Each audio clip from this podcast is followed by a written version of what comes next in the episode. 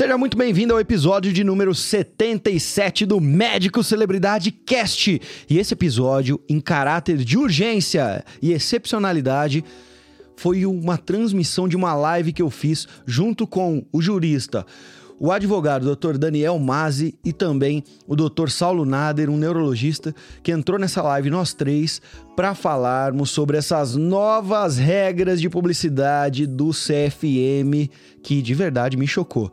Nesses meus mais de 10 anos trabalhando nessa área como expert em marketing médico, nunca vi mudanças tão radicais Será que são boas, são ruins? Agora médico pode publicar foto antes e depois, depoimento. Médico pode também mostrar os seus procedimentos. Será que isso é bom ou ruim? É claro que vou fazer um contraponto antes de você escutar na íntegra essa live que a gente trouxe aqui para o podcast. Essas leis ainda não estão tão concretas assim, porque o CFM ainda não detalhou.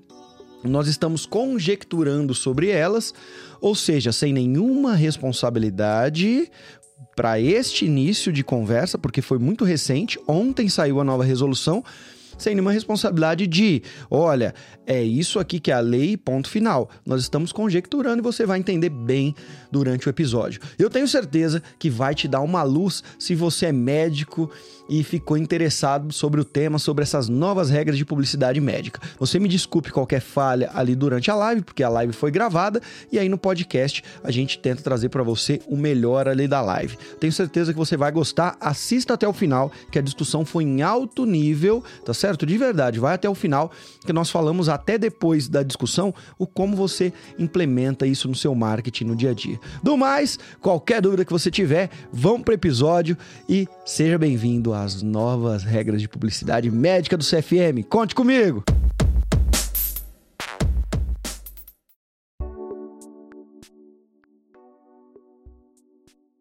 É interessante, eu acho que o Daniel, Daniel, passar aquilo que a gente estava falando hoje à tarde no grupo, sobre apesar de ter essas regras e elas não, ter, não, não estarem tão detalhadas assim, só depois que tiver alguns casos aplicados, alguns, algumas jurisdições, algumas, algumas coisas acontecendo já que a gente vai ter uma certa certeza, né? E como é que funciona todo esse caso então? Porque eles falam que pode fazer uma coisa, mas não detalham como que quais são os limites. Onde na tua visão está o limite ou o limite não existe, é uma coisa mais filosófica? Como é que você pode trazer para a gente esse alerta? Tá, perfeito. Primeiro de tudo, né, a gente está falando de uma ciência humana, né, então não existe uma certeza. Isso, isso, é, isso é muito importante. Né, a gente está vendo uma nova estrutura legislativa que acompanha um cenário, todo um contexto uma evolução. Né, então teve que ter essa, essa, essa resolução. Então, se não é algo que eles criaram para se para moldar alguém, é algo que eles tiveram que adotar, né? Porque o mercado, né, já está assim se utilizando. Hoje, né, no Brasil, até questão de estatística, a gente está falando em 562 mil médicos, né? É quase 2,6 médicos por, por mil habitantes, imagina só.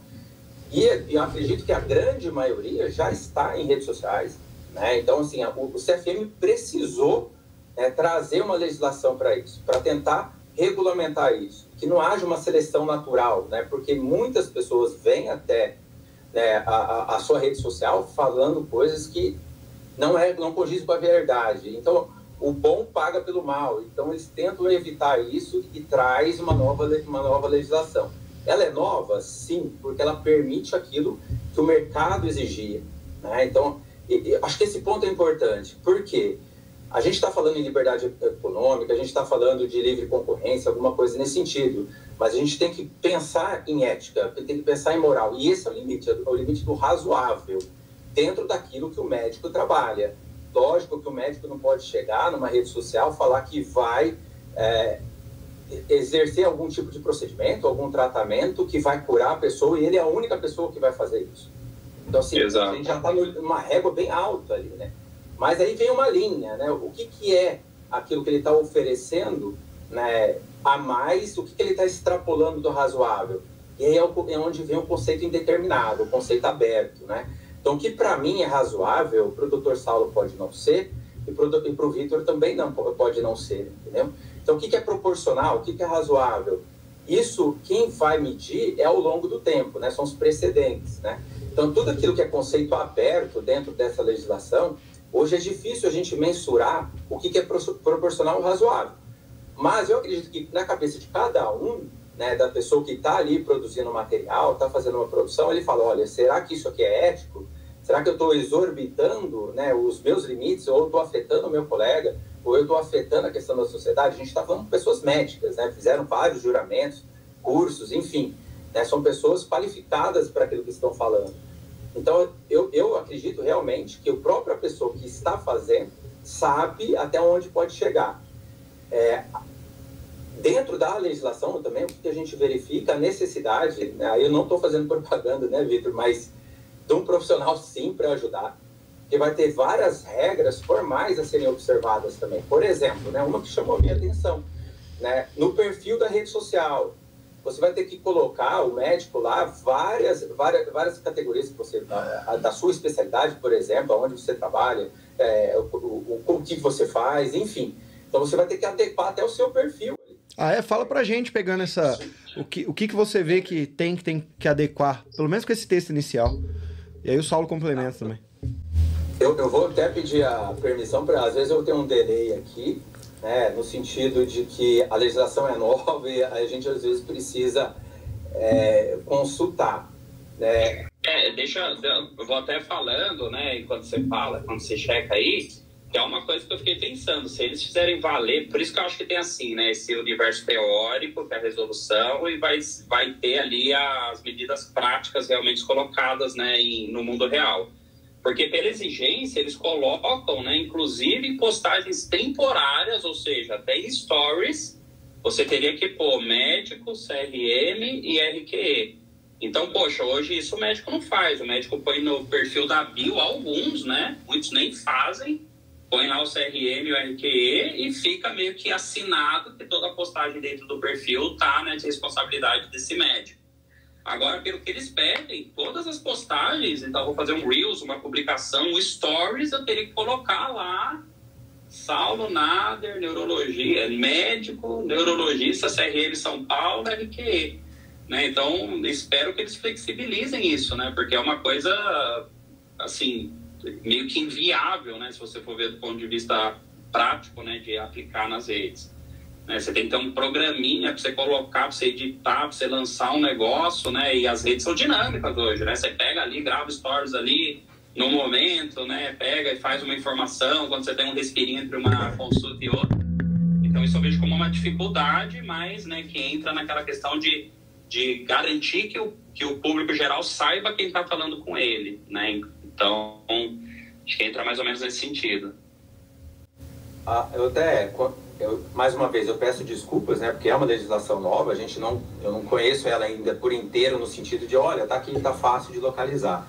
Mas nessa parte do perfil, Vitor, que nem você me perguntou, é o artigo 6 né? Olha, ele fala em redes sociais, blogs, sites e congêneres, né, onde ocorrer publicidade ou propaganda, a legislação também faz essa diferença, porque é publicidade ou propaganda.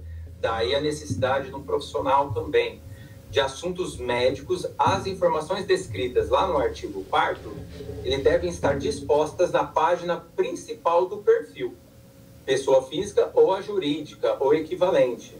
É, e o artigo 4 o que, ele prevê? O nome, número de registro do CRM, né, onde, onde está exercendo a medicina, acompanhada da palavra médico. E a especialidade, a área de atuação quando registrada no CRM, seguida pelo número do registro de qualificação que é a RQE. Então, isso vai ter que estar no seu perfil do Instagram. Né? É uma obrigação legal. Né? Então, é mais uma, é, é mais uma inovação, mãe. Então, é que é algo que hoje muitos profissionais não colocam mesmo, né? É, eu acredito que, que não coloca.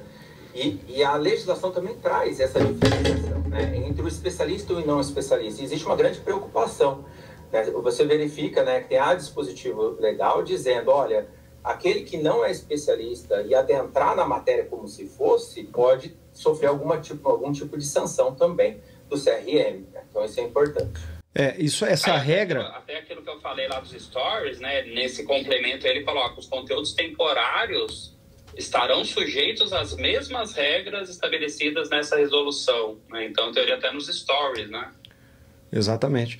É, dentro, essa regra já tinha até na, na no passado, Kodami, né? no, na, na, do Kodami já tinha na resolução passada também que o médico deveria colocar essas informações, só não estava explícita esses conteúdos mais dinâmicos também, como são stories. E também, se eu não me engano, estava que era obrigatório é, falar quando especialista colocar CRM RQE e quando não especialista, obriga... aí já não é uma questão de obrigação, mas não poder colocar a área que não é de atuação. Me parece que isso mudou pouco, né? Que, que simplesmente. Não, mas, mas, eu acho que tem aqui um negócio, né, Vitor, nesse sentido que ele, pelo que eu entendi aqui, obriga né, a pessoa que tem pós-graduação, mas que não está registrado como RQE, colocar entre parênteses em letra garrafal não, não especialista. especialista. É, essa foi a grande essa foi a grande mudança. E tem muita gente que está me perguntando isso, porque a maioria dos médicos eh, hoje no Brasil não são né, eh, especialistas. Eu não, talvez 40%, acredito, não são, da última vez que eu, que eu me lembro. E, como é, e eles estão com, com, essa dúvida, como é que vocês enxergam isso? Tem que, vai colocar é, mesmo no perfil? Eu entendi assim, né? Vamos pegar para neuro. Se eu tenho residência ou se eu fiz né, a prova de título da BN, mostrei isso para o CRM, ganhei um RQE, eu posso colocar neurologista. Agora vamos dizer que eu estou na minha cidade, eu atendo há 20 anos neuro, né, mas não tenho nada oficializado, ou então eu fiz uma pós-graduação em neuro, mas eu estou naquela latência onde eu ainda não prestei ou não passei né, na prova da BN.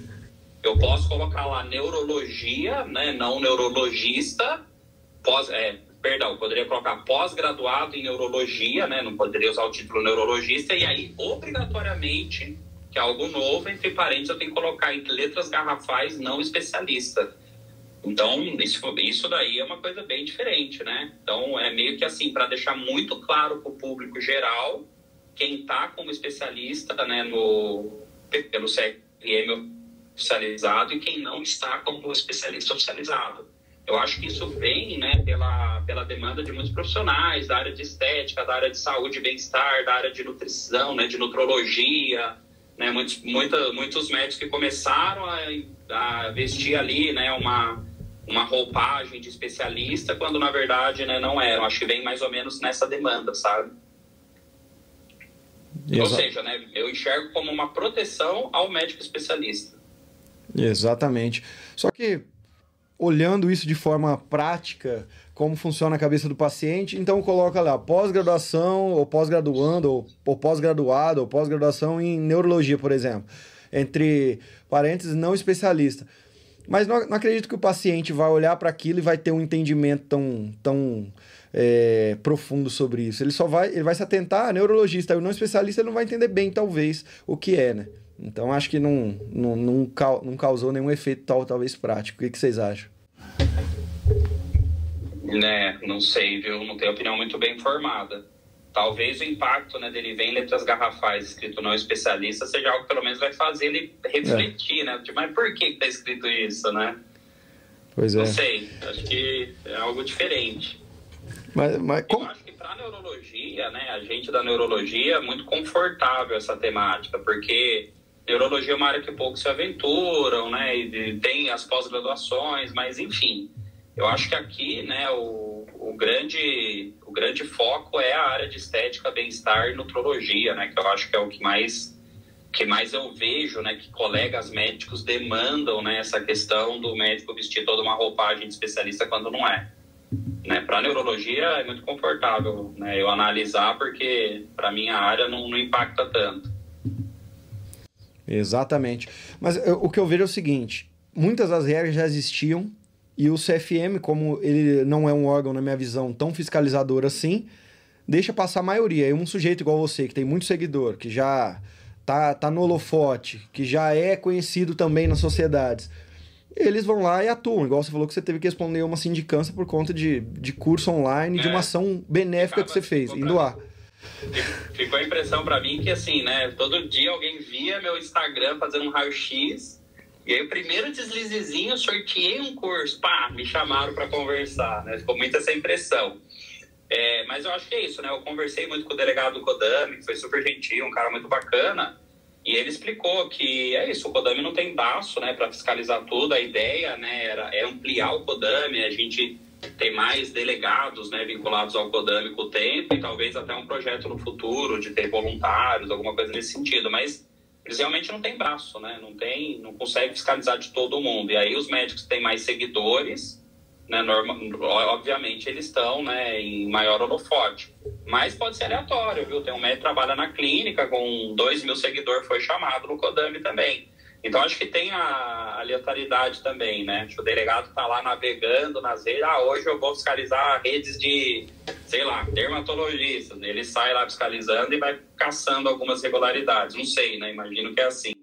Exatamente. E Daniel, pelo jeito o trâmite continua o mesmo. Recebo ali uma notificação, aí eu tenho X dias para com o advogado entrar e, e, fazer ali uma pauta falando, olha, não é bem assim, aí o delegado vai, vai olhar aquilo, vai abrir sindicância, se abre sindicância ou não, se abre depois é um caráter mais privativo de um puxãozinho de orelha, se não publica em um diário oficial, para depois talvez ir para outras instâncias, isso não mudou nada, né? O trâmite é o mesmo. É, em relação ao processo administrativo dentro do CODAM, dentro do CRM, ele continua igual, né? ele não foi alterado sobre isso até a, a, legislação ela traz né, uma, das, uma das obrigações né, do CODAM né, como finalidade é inclusive receber né, esse tipo de denúncia né, de algum médico ou de alguma, alguma postagem, alguma coisa nesse sentido que esteja exorbitando o que está previsto na lei. Né? E aí eles encaminham isso né, para abertura de um processo administrativo onde, onde segue o seu rito normal. Né? A gente, o, o médico vai receber uma cartinha, vai até lá, apresenta uma defesa, às vezes apresenta uma explicação, pode ser resolvido na primeira, na primeira fase, ou o processo pode seguir uma, uma, uma instrução, né? Mas isso não é. altera, é. bom? Exato, né? O CODAME é uma, é uma prévia da sindicância, né? Então, vai CODAME, aí você dá uma resposta, aí o CODAME te chama e acabou ali, ou o CODAME entende que precisa virar uma sindicância e entra no processo normal sindicância, você vai, tem contato, vai para responder, vai para fazer o relato via oral, aí tem a decisão da sindicância, se a sindicância for favorável para você para processo, você vai para processo, é inocentado. Indo para processo, começa todo o rito. Você vai lá, tem acesso ao processo, depois você vai para escrever, depois você volta para falar oral, depois você volta para a decisão, ou a decisão é mandada por carta. Então, tocar aqui já, porque o Daniel me acompanhou né, nessa sindicância, né, não foi nem sindicância, né, na Podame, né, que foi uma, um bate-papo, mas eu tive quando eu era diretor clínico de um, de, um, de um ambulatório aqui de Santana de Parnaíba, meu nome foi envolvido num processo, né, e aí eu, numa sindicância, acompanhei isso tudo até o final. Ou seja, a dor de cabeça é o maior das né? coisas. Envolvimento, então. Pois é. A dor de cabeça. Assim, você, você ir para uma sindicância significa pelo menos quatro vezes no CRM, presencial, né? Tipo isso. Nossa. Pessoal, vou começar. Ficou claro aqui, né? Desculpa, só para. Pode, pode complementar. Né, que ele está né, tá como obrigação, isso já vem sendo feito, aconteceu com o Saulo, é, que, é raste... que o CODAM ele tem né, uma, é, uma das obrigações, né, um dos deveres dele como órgão ali, é rastrear as divulgações em qualquer mídia, né, inclusive na internet. Então, ele vai fazer esse rastreamento, né, esse poder fiscalizatório continua, né, não é só recebimento de denúncia, né, é uma conduta proativa também de procurar e buscar dentro das redes sociais quem está exorbitando o que está previsto em lei. Tá? Maravilha. Daniel, é o seguinte, de, surgiu uma pergunta dentro dessa desse nossa discussão. Especialista em emagrecimento, especialista em integrativa funcional, que já colocaram aqui também, coisas que áreas que ainda não são reconhecidas como especialidade. Qual que é a tua visão sobre esse texto? O médico pode usar isso, não pode? Pode falar que é um especialista em emagrecimento? Por exemplo, o Saulo fala assim: ah, eu sou tonturólogo, ou que ainda não é uma área com RQE. Como que você vê? Depois eu posso falar também. Também, você, com certeza você complementa pra gente. O doutor Saulo até pode comentar primeiro, Né, é, porque uma... foi assim, né? Nesse, nesse bate-papo que o Daniel foi comigo no Kodami, uma das coisas que levantaram era isso, né? Porque, assim, tontura, a gente tem um... Eu sou coordenador do departamento científico da ABN de distúrbios vestibulares. Existe um movimento, a gente, autoneuro lá da, da Otorrino, de talvez algum dia criar uma área de atuação, uma especialidade, mas não é ainda reconhecido como área de atuação nem especialidade. Então, não posso usar especialista em tontura, porque não existe isso né, juridicamente reconhecido. Mas eu posso usar médico com formação extra em tontura, ou médico que trata tontura, ou médico com mais afinidade para o sintoma de tontura. Eu não posso usar especialista se não tem né, a área de atuação, a especialidade reconhecida pela AMB e pelo CFM. Né? Então. Ah, ótima observação. Mas sobre, foi... essa observação é ótima, viu, Saulo? Eu, eu, eu, eu, entendemos que então, especialista em tontura, especialista em emagrecimento ou integrativa, não mais um médico que trata isso, ou um médico que tem. Isso é interessante falar que. que... Médico com foco em tratamento e emagrecimento. Médico com foco em tratar obesidade. Meu cara não pode falar especialista em emagrecimento, entendeu? Entendi. Então a palavra especialista tem toda essa reserva aí, né, pelo Kodami. O importante é colocar a verbalização, né? Não falar especialista, mas naquilo que você faz né? E aí fazer todo o, o, a sua divulgação em relação à sua atividade, né? Então é que aí, importante. Que aí eu mudei, eu mudei toda a minha fala, né? Eu falava, ó, oh, se você tem, né, e tontura, tal, busca um especialista em tontura, que é ou neuro com fellow em distúrbios vestibulares ou torrino com fellow em outra neuro. Agora eu mudei essa fala, né? Depois saiu no Kodami. Aí eu falo, busca um médico com formação extra em tontura, que é ou um neuro com fellow, né? Ou, né? Então, né, tem esses preciosismos, mas, meu, dá super para entender, né? No começo da internet, da era digital, a pseudociência surfou. Então, ficou muito uma impressão nesse começo da era digital, e se arrasta ainda até hoje um pouco essa herança de que, meu, a, o universo digital é dos charlatães. Então, né, é esperado que o CFM faça mecanismos para se proteger do charlatanismo. E aí você pensa, né, poxa, mas que especial, né, que preciosismo, por que eu não posso falar especialista pontua? Mas tem sentido, né? Então, são mecanismos de defesa, né, para você tentar filtrar ali a pseudociência, né? Então, é chato, mas faz sentido, né? A gente tem que, tem que obedecer. Colocaram aqui referência em, por exemplo, referência em tontura, ao invés de especialista. O que, que vocês acham? Exato, perfeito né? Médico formação essa, médico referência, médico com foco em, médico com afinidade para, enfim. Maravilha. Pessoal. É, só, só, tem um limite, né? Só aquelas observações. Olha, eu não posso falar em garantia né, de tratamento. Não estou garantindo o tratamento, mas eu tenho referência nesse tipo de atividade. De atividade. Exatamente. Eu tenho mais expertise, né? Mas é, é isso. Maravilha. Vamos lá, Saulo de todas as regras, as mais polêmicas, antes e depois, fotos, é, depoimento, qual você quer começar a puxar aqui o, o, o trio aqui para discutir? Vamos discutir uma dessas, uma Sim, por uma, das principais. Vamos discutir antes e depois? Essa daí é, é a boa, né? Vamos lá. Que eu, eu, eu, confesso, né? Eu tenho alguns, alguns colegas que eu sigo que são da parte de, de estética, de cirurgia plástica, e eles começaram de um tempo para cá a fazer um antes e depois, assim, meio meio tímido, sabe? Mas eu até falei, nossa, parece que já tinha alguém que tinha informação privilegiada ali. Depois eu fiquei sabendo, parece que teve uma plástica que ganhou um processo na lei que ela poderia e tal. Então começou já um movimento né, nessa área de começar alguma coisa nesse sentido. Agora está oficializado, né? Mas o que não dá para a gente pensar é que assim, ah, é casa mãe Joana, posso pôr antes e depois sem contexto. Não. Não posso chegar aqui nem a dentista, colocar um botox antes, um botox depois e acabou você tem que ter todo um contexto educativo, né? Então você pode pôr lá, né? Se é um dermatologista ou um plástico, pode pôr a pessoa fazer a franzina na testa antes e depois o botox e colocar. A toxina botulínica é usada com finalidade estética, ela atua na musculatura assim assado e tal.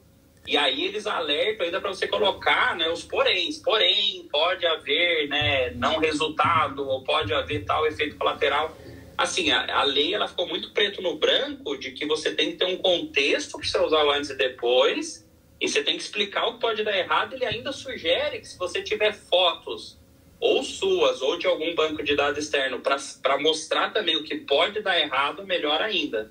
Então você poderia pôr uma foto antes do Botox, uma foto depois do seu paciente ficou bonitinho, legal, com texto educativo e pôr né, botox que deram errados. E põe lá umas fotos, dando a devida autoria de onde você tirou a fonte, com o rosto torto, com tudo assimétrico e tal. Né? Então, essa é a proposta que eles trazem. Você põe um contexto educativo e o que poderia dar errado, né? E, se possível, mostrar o que poderia dar errado. Maravilha. E você, Daniel? O contexto que é importante, né? Desculpa, Vitor. Claro, pode. O contexto que é importante, né? Porque o dispositivo ele vem trazendo já no seu caput, né? No, na letra da lei ali, falando com finalidade educativa, né? O antes e depois, né? Que nós, nós estamos tratando. Então, tudo que você vai expor, né? O antes e o depois como imagem, né? Além de você precisar da autorização, eu sei que isso já é, já vem, né? Tudo é de conhecimento mas além da autorização aí do paciente, que é bom ter o termo, toda a documentação jurídica a respeito disso, né? Você precisa né, ter uma conotação educacional. Não é apenas comercial, não é apenas comercial, mas é uma conotação educacional. Muito bom. Mas, meu, é um avanço maravilhoso, Sim. né? E, de novo aqui, né? Acho que tem que parabenizar o, o CFM, o redator aqui. As mudanças foram muito consideráveis, né? Então, você poder, porque, meu, você está num universo onde você trabalha com estética, o mundo dos profissionais de saúde pode antes e depois e o médico não pode. Aí é aquele negócio, né? Poxa, o CFM tem que existir para proteger também o médico da concorrência desleal contra o médico. Então foi um movimento do CFM falar, meu, de uma forma conservadora, né? Assim, com, cara, com um contexto educativo, mas agora pode pôr, né? Então, eu acho que isso foi um grande avanço para quem é da estética, né? Dessa área, meu, eu acho que excelente, né? Excelente. E, e, aí que vem, né? O que é educacional? É aquilo que você só está ensinando ou aquilo que você está informando? Entendeu? Tudo é a forma de colocar, né? Para, para é, dentro da rede social. Né? Você não precisa, não é, aliás, para ensinar o procedimento porque é vetado, mas na verdade é trazer o, quais são os benefícios de uma forma é, é ilustra, ilustrativa, né? Também e que traga o conhecimento aí de todos. É, eu acho que só, é só se atentar a não ter uma linguagem comercial do tipo. Coloquei antes do depois e lá na legenda já coloco. Agende o seu também. Quer saber como é. ficar assim, faça. Basicamente dá um contexto. O que, que como Exatamente. é que ele estava antes, por que que tá assim agora, e já fica subentendido que as pessoas vão te enviar direct, vão entrar em contato. O que tem que ficar. E aí, pegando o bondinho, pegando o bondinho com a sua fala, né? Acho que a outra grande mudança é isso, né? Agora você pode, né, anunciar, né? Marque consulta, né, telefone tal. Antes isso era muito velado, você não podia, né? Você podia ter no link da bio, né, o seu site ali para a pessoa te achar, né? O que até do começo teve uma resistência do CFM, né? Mas depois o Codami veio legalizar isso. Mas nas postagens você não poderia, né? Então, por exemplo, né, as minhas redes sociais têm mais um, um perfil mais educativo para a população, nunca falei, né? Marque sua consulta, procure e tal que eu acho que isso vem meio que de uma forma secundária, mas agora você pode, né? E a linguagem apelativa a gente sabe que converte. Então, se você tem uma rede social, né, com finalidades comerciais, que acredito que a maior parte dos profissionais de saúde, né, não só educativa, mas com finalidade comercial, você pode agora, né, marque, ó, é esse número aqui, ó, liga, né, agente, né. É, isso é importante, né, até porque a legislação traz para o comércio, né, essa publicidade é para o comércio. Quando a gente fala finalidade educativa, é que nem o Vitor comentou, né? É dá uma conotação do antes e depois, mas dentro de uma fase de informação, né? Não apenas colocar lá, olha, tem aqui, me contrate, né? Mas alterar a, a, a, a redação já ajuda bastante. Exatamente. Uma coisa que, que é, que é, interessante a gente pensar nesse antes e depois, porque eles falam que em momento nenhum essa foto pode sofrer edição. E a gente sabe que o que mais tem hoje é não é, não, não sei nem se isso pode ser encarado como edição, mas são filtros que as pessoas colocam para ficar mais belas e tudo mais. E acredito, eu não eu não duvido a capacidade do ser humano de você dar o braço e ele querer sua mão. Então falou, agora pode antes e depois.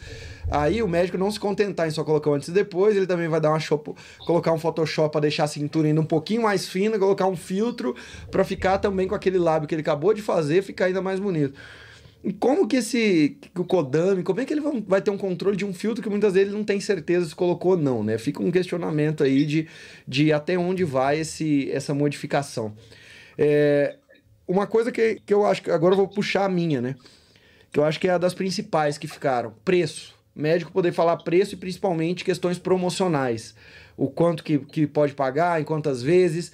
E vai virar uma, uma. Essa é uma das regras principais que eu vejo que vai virar uma luta aí de gente grande contra, contra o sistema. Como é que vocês encaram? É, é muito interessante, né? Porque agora é realmente permitido, e permitido inclusive fazer, é, além da propaganda, também fazer é, campanhas em relação a isso de descontos, por exemplo. Que você não pode é ofertar, né, doar alguma, algum tipo de tratamento, procedimento, né, ou colocar em leilão, concurso, alguma coisa nesse sentido. Mas você poder colocar o preço do seu tratamento e as formas de pagamento e os descontos que você vai dar é, é muito importante porque, e vai gerar aí a, a questão da concorrência, né? Exatamente. Mas como é que vocês veem a questão de mercado mesmo? Acho que o Saulo também tá, tá, pode falar isso bem. De o mercado, quando a partir do momento que outros neurologistas começarem a falar assim, eu trato tontura por R$ reais em 10 vezes. É uma coisa que o CFM acertou eu sou totalmente a favor da liberdade para tudo. Deixa a liberdade. Cada um depois arca com o ônus de, de se fazer alguma coisa é, que, que impacta no nível civil aí para o paciente. É, o que, que vocês acham? Como é que o mercado vai reagir a isso? Como é que vai ficar o mercado da medicina onde a maioria, Saulo, é de gente que não tem o gasto que você tem, não tem esses 100 mil reais de gasto para manter uma clínica desse tamanho, não sabe fazer conta de taxa de sala, não sabe nem quanto ganha, fica dois anos trabalhando quase que num prejuízo, aí na hora que ele se dá conta, poxa, eu tava publicando o preço aqui a 99 reais e não fechei a conta. Só que vários fazendo isso ao mesmo tempo, vira leilão por paciente, né? Onde vocês veem que, em que discussão a gente pode entrar sobre mercado por essa questão de preço? É, apenas, até antes do, do Saulo responder, é, a gente traz aquele conceito da concorrência desleal. Né? E aí a gente entra de novamente na parte do subjetivismo, né? Então, qual que é o preço de, de média né, do mercado? Será que a, a, partir do momento que começar a baixar, é, a baixar muito esse valor, gerou a concorrência desleal? Né? E aí sim eu acredito que o, o, o departamento, né, o, o, órgão fiscalizador, vai ter que tomar alguma medida em relação a isso, né? como concorrência desleal.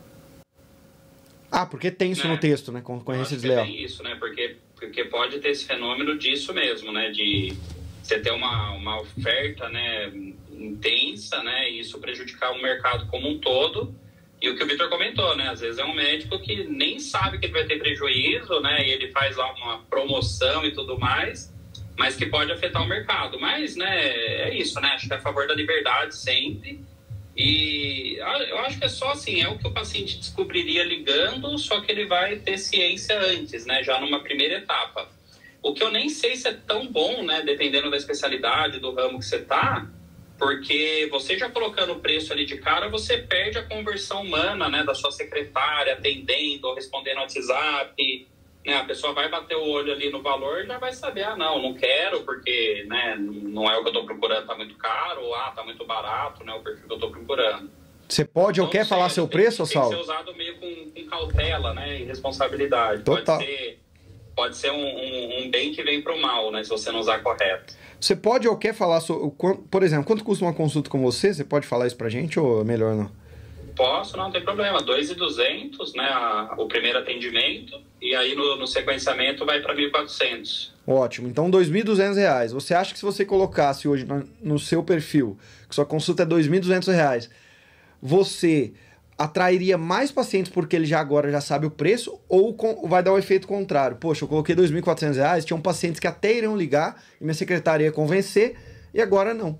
Como é que você sente, no teu caso, que, é, que já é um dos maiores valores no Brasil na área? Você sabe que é filosófico isso, viu? Porque toda vez que aqui na clínica, né, ou eu ou outro profissional faz ajuste de valor, a gente sempre fica, né, no primeiro momento reticente, um pouco receoso, e depois a gente vê que o aumento do valor acaba funcionando como marketing, né? Você você tá mais alto no mercado, você está mais valorizado, isso faz o paciente dar mais valor. Né? Então, mas isso né, com o poder de conversão da secretária, né, do, com atendimento ali mais humanizado e tal. Agora, o impacto disso já da pessoa de cara né, se deparar com uma informação dessa, Não faço ideia, meu, não faço ideia. Pode ter esse efeito do tipo, meu, se o cara tá custando isso, vale mesmo, o cara é top. Ou pode ter muito efeito daquela de filtrar o seu marketing, né? De aquele público que, que não marcaria de qualquer forma, não vai nem perder tempo, né? Entre aspas, de entrar em contato, né? Pode ser. Então, assim, é, é, vai ser tentativa e erro, né? E pode ser o bem que vem pro mal, vai ter que ser testes, né? Com cautela. É, eu, na minha visão de marketing, eu não tenho dúvida de que só vai utilizar da estratégia de preço quem tem preço competitivo e quem é popular. Quem é popular? O high med, o médico celebridade, o Saulo, gente que quer vender valor agregado alto, é igual quando você vai é, comprar um Rolex. Eles não ficam fazendo propaganda, é diferente a propaganda da Casa Bahia para vender o Cássio que tá lá o preço em 12, 24 vezes sem juros, e a do Rolex nunca tem um preço do lado. Você tem que, você tem que ir atrás, você tem que saber, você tem que passar pela experiência para o preço ser revelado para você. E como é que eu vou vender um protocolo de tratamento de 10 mil reais é, colocando ali o preço. A maioria das pessoas aquilo vai repelir, eles vão olhar e falar: não, isso não é para mim. Aí ele não vai ter a oportunidade de você sentar, mostrar o porquê daquilo, falar para ele que tem possibilidade de pagamento e convencer ele. Então eu vejo que só quem é o baratão que vai ficar usando esse preço, porque quem quer jogar um jogo alto não vai ser uma das coisas que vão utilizar. E você, Daniel, o que, que você acha? Eu, eu, vou na mesma linha que vocês. Eu acredito que é, a pessoa que tem um valor maior não vai colocar o seu preço à venda, né? o seu preço à, à disposição para todo mundo. Mas, de um outro lado, é, a pessoa que já coloca os valores ali também está respeitando o princípio de transparência, vamos dizer assim. Né? Se todo mundo respeitar a concorrência, vamos dizer, né? aquilo que o consumidor final procuraria ligar em cada uma das clínicas né, ele já vai ter de pronto. Porém, ainda tem mais uma questão agregada, que médico né, é um exercício de confiança. Né? Então, quando você procura né, um, um profissional, você está procurando aquele profissional ou que foi te indicado, ou que você gostou, seja do que ele falou, do tipo de procedimento que prestou. Então, acho que é um exercício realmente, assim como um advogado é, de confiança, né? Então, acho que não é só questão de preço aqui, é, é algo a mais, é algo agregado que vocês possuem. O artigo 6 parágrafo 3 Então ele vem, quando o médico utilizar sua rede social para divulgar ao mesmo tempo matérias publicitárias e propagandísticas da profissão e passagens da sua vida privada, deve obedecer, o disposto no caput deste artigo.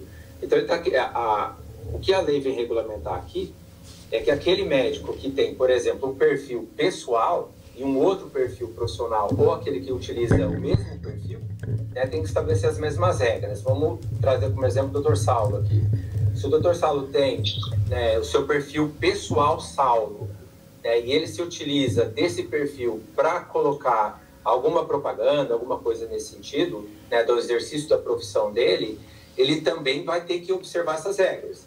Uma das regras que a gente tinha comentado é lá no perfil ele colocar que ele é especialista, alguma coisa nesse sentido, e também trazer, as, trazer é, todas aquelas descrições formais que a lei exige.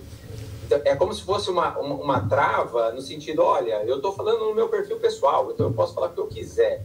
Né? Uhum, então, é. Aí vem o CFM, não, não, não, se você está se utilizando do seu perfil pessoal, segue a mesma regra como se profissional fosse.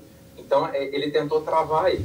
Ou seja... É, você, não, você não pode deixar de ser o médico, né, ali se eu tiver o mesmo perfil privado, achando que, ah, eu tenho meu perfil privado, nunca postei sobre, sobre neurologia, mas eu fiz um textinho hoje. Ótimo, se você fez aquele textinho mesmo, seja privado. Segue as mesmas regras. Não, não importa que é privado ou não. Maravilha, boa observação, Lélio. Tá bom. Maravilha. Meu, outro, outro tema aqui que mudou bastante é a questão das fotos, né? Agora, né, assim, já, já era algo que acontecia aí nos bastidores já, mas agora está oficializado que, em teoria, você pode postar foto com o paciente, né? O selfie com o paciente, né, que você atendeu e tal, e você só não pode identificar a pessoa, né? Você tem que manter o anonimato e a pessoa tem que autorizar o uso da imagem. É isso, né? É, é isso mesmo. É. Essa questão da repostagem também é muito interessante, né? Então, por exemplo, você postou uma determinada fotografia com o paciente, esse paciente te repostou, ou você repostou o seu paciente, isso entra dentro das regras da legislação. E aí uma, uma, uma observação importante sobre essa questão de postagem, repostagem, ou até de elogios, né? Que a, a lei se preocupou e você também teve um problema desse, você recorda, né, Sal, que a gente teve que é, discutir lá, porque em alguma live sua você foi muito elogiado, lembra? Nossa, pessoa... teve essa também. Como é que foi esse negócio? Por que você recebeu tantos elogios? Isso está errado. Você não pode receber. Não, foi assim. É, foi assim, né? Aqui eles, inclusive, eles falam, né, que você pode ter o depoimento, só que o depoimento não pode, tem que ser um tom sóbrio e não pode exaltar muito você. Mas aí é, é uma tentativa do CFM tentar controlar o incontrolável, porque, meu, o paciente que passou com você, ele vai fazer um depoimento espontâneo, você não vai mandar um roteiro para ele ler. Ele vai fazer, meu, passei lá em consulta, tinha tontura, poxa, que bacana, tô melhor, recuperei qualidade de vida e legal, é esse o depoimento espontâneo dele. O CRM ele quer que a gente controle o depoimento. Não, não está num tom sóbrio e você me exaltou muito. Você poderia gravar de novo? Não, não existe isso na vida real. Mas aqui eu acho que, de novo, é um mecanismo tentando evitar a pseudociência, do cara que vai pagar para pessoas fazerem depoimentos exaltados, né? Então, eu acho que é tudo assim, existe o preto no branco da lei e o mundo prático, onde o CRM vai ter que ter um crivo ali, né, de bom senso, de acordo com a, com a, com a questão. Que aí foi isso, nessa reunião do Kodami, eles falaram, por exemplo, você... É, porque assim, como eles foram lá e viram que eu sorteei o curso, eu, né, fizeram um raio-x nas redes sociais e não encontraram mais nada. Aí eles pontuaram isso. Uma das coisas que eles pontuaram é, na sua, nas suas lives, te elogiam muito. E isso é uma concorrência desleal. Eu falei, mas o que, que eu falo? Que, ó, oh, galera, não me elogia? Não, certo seria no começo da live você falar que, olha, essa, essa live tem teor educativo, por favor, não me elogie nos comentários. É. Aí o Daniel falou: Não, senhor delegado, me desculpa, não tem sentido algum que você está falando, por causa disso, disso, disso. Aí o delegado: É, não. é, você me convenceu, Daniel, realmente esquece o que eu falei. Nada a ver, tipo, meu, não tinha sentido é, nenhum. E se evita, né, talvez, né, até de uma tecnologia de inteligência artificial, alguma coisa nesse sentido, ou comprar depoimentos, alguma coisa nesse sentido, né, é a, é a, é a questão reiterada e sistemática, né, porque o parágrafo 4 aqui do artigo 8 vou até ler para vocês, né, me perdoem, é publicações e postagens de terceiros, e, terceiros, né, e ou pacientes com elogios à técnica e ao resultado do procedimento, ainda que não compartilhadas em redes sociais do médico, devem ser investigadas pela CODAMI, quando ocorrerem de modo reiterado e ou sistemático, conforme definido no manual. Né? Então, ainda que o médico não repostar, mas o CODAMI consegue localizar de algum modo que aquele médico está sendo muito bem comentado, né? Fala assim, olha, mas por que isso está acontecendo, né? Existe, será, uma inteligência artificial ou algo comprado, algo que foge do controle? Vamos investigar. É, o é, médico que for, né? o médico que for então, um pouco mais foge de uma frequência razoável, né? Mas aí você entra naquela filosofia, ah, tá, mas meu paciente, toda vez que eu atendo ele, ele quer fazer um elogio. Então, o que, que vai ser considerado né, pelo CODAME algo sistemático né, e reiterado? Então, vai entrar muito no caso a caso, né, meu, no crivo ali do bom senso do delegado, né? Eu acho que talvez está muito ligado à repetição também. Só que eu vejo assim, um médico que for um pouco mais, talvez, inescrupuloso ou estratégico, dependendo da visão que você tem, ele vai começar a mapear quem são os grandes influências na região dele vai fazer aquilo que já acontece hoje, a tal, a tal da permuta, né? E uma, um efeito é a Dona Maria, que tem 200 seguidores, falar do Saulo, outra coisa é por exemplo, o Saulo já, já atendeu a Alok, já atendeu muita gente, né? Imagina o Alok falando assim: ah, o Saulo, sou seu paciente. E esse médico fazer isso talvez com uma certa repetição, sempre aquelas pessoas famosas falando a todo momento que ele é bom, que ele é não sei o que, talvez está muito ligado a isso, essa repetição, essa insistência em em, em, falar sobre esse médico, principalmente desses grandes influenciadores, porque é o que vai acontecer na minha visão muito. Já tem médico comprando. Antes de acontecer isso, eu já tinha visto médico comprando, porque tem alguns sites que pessoas vendem depoimentos, né?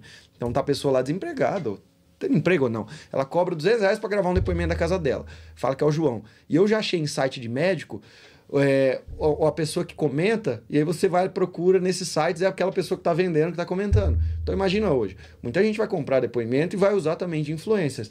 Mas aí eu vejo que é só prestar Então. muita atenção em se ficar repetitivo aquela coisa, sempre as pessoas usando o mesmo discurso, vai dar pano pra manga. Mas de verdade, acho que não, não, não é uma das coisas É, que. então, então tá explicado, né? O porquê da- dessa, desse filtro aí, né? Nem sabia que tinha esse negócio de comprar depoimento e tal. Tem, o Então, pessoal compra. É, é de novo, né? O CFM criando mecanismos, né? Para se blindar da pseudociência, né?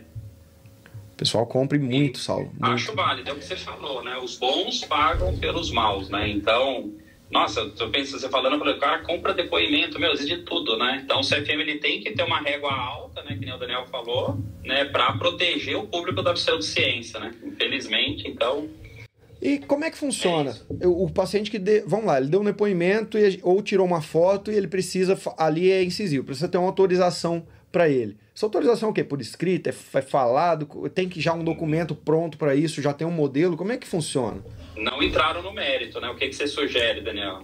Né? Uma autorização escrita, com certeza, né, com o nome, é, todos os dados da pessoa, né, e aí fazer um documento, é, eu, eu até sugiro que seja por um advogado, né, onde se, estabelece, onde se estabelece todas as regras a respeito do direito de imagem, né. É, E porque. além disso, também tem, também tem que observar, né, que a gente bebe na fonte de outros diplomas nor- normativos, né. A gente tem uma lei geral de proteção de dados, é, que vocês devem observar isso, né? Todo médico deve observar isso, inclusive na questão de imagem, que é um dado, é um dado sensível.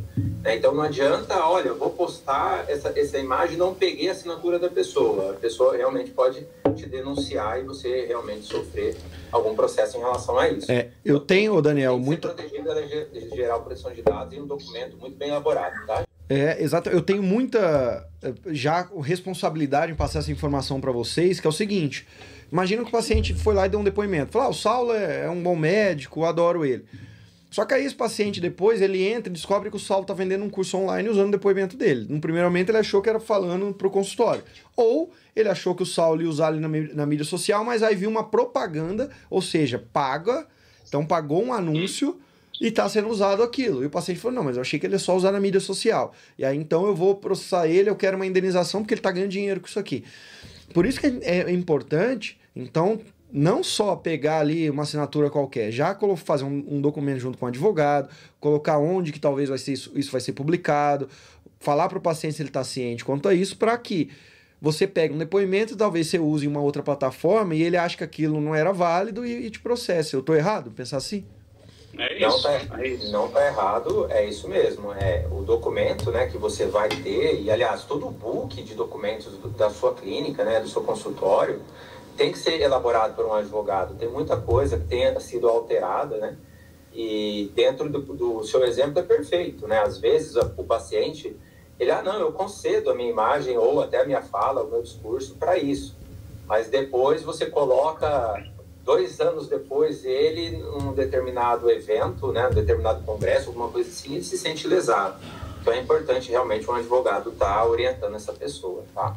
Deixa eu tirar uma dúvida né, nesse tema. É, ele fala lá né, na normativa, na resolução, que mesmo o paciente autorizando, ele tem que autorizar, você tem que preservar o anonimato dele.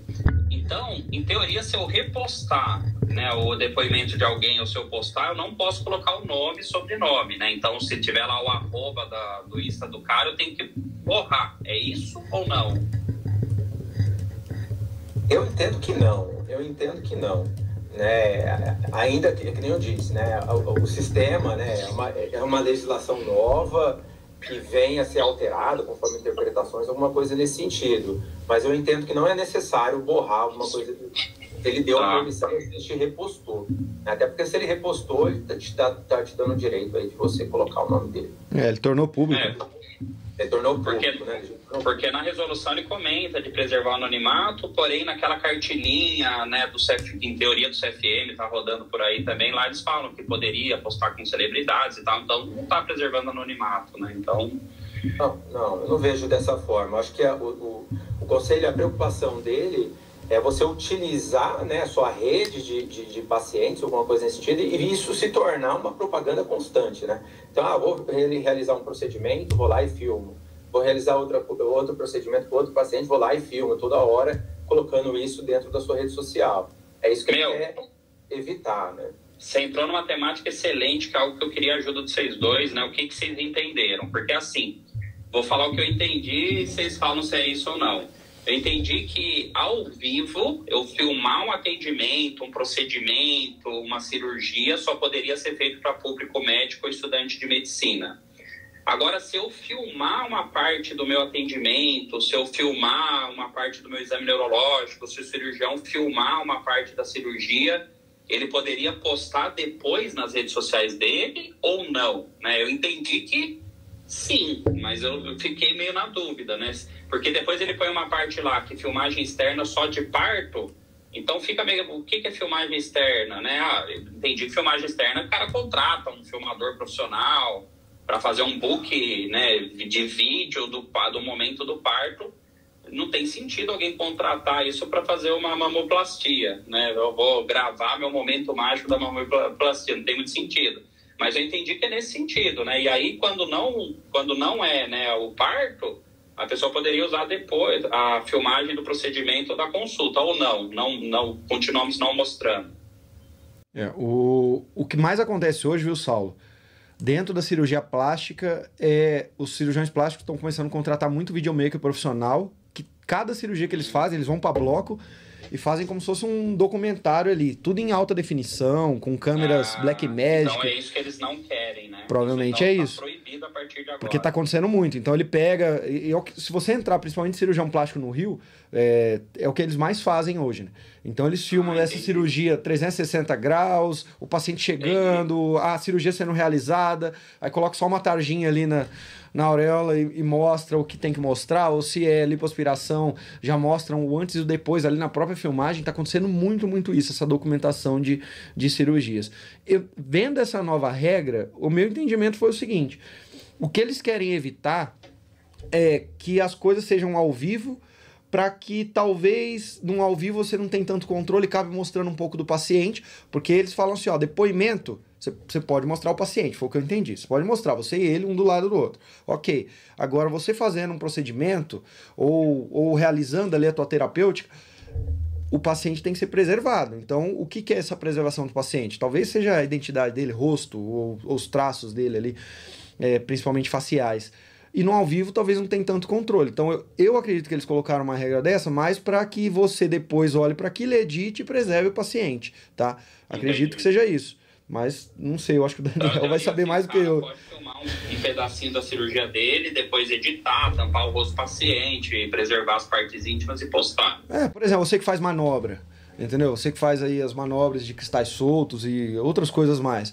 Acredito que não tem problema nenhum você mostrar, evitar o ao vivo, porque pode sair ali no ao vivo muita conversa é, privada entre você e o paciente. O paciente te relata Sim. alguma coisa, ou ele, ou ele queixa de alguma coisa ou Sim. a câmera sem querer pega ele ali. Então acredito que é mais para isso, na minha visão. Mas vamos é, lá. E ele deixa claro, né, resolução, que você não pode ensinar o público geral a fazer uma técnica ou procedimento. Então, dando esse exemplo, né, em teoria, entendo isso, né? Até então, físio, fono, todo mundo podia mostrar as manobras.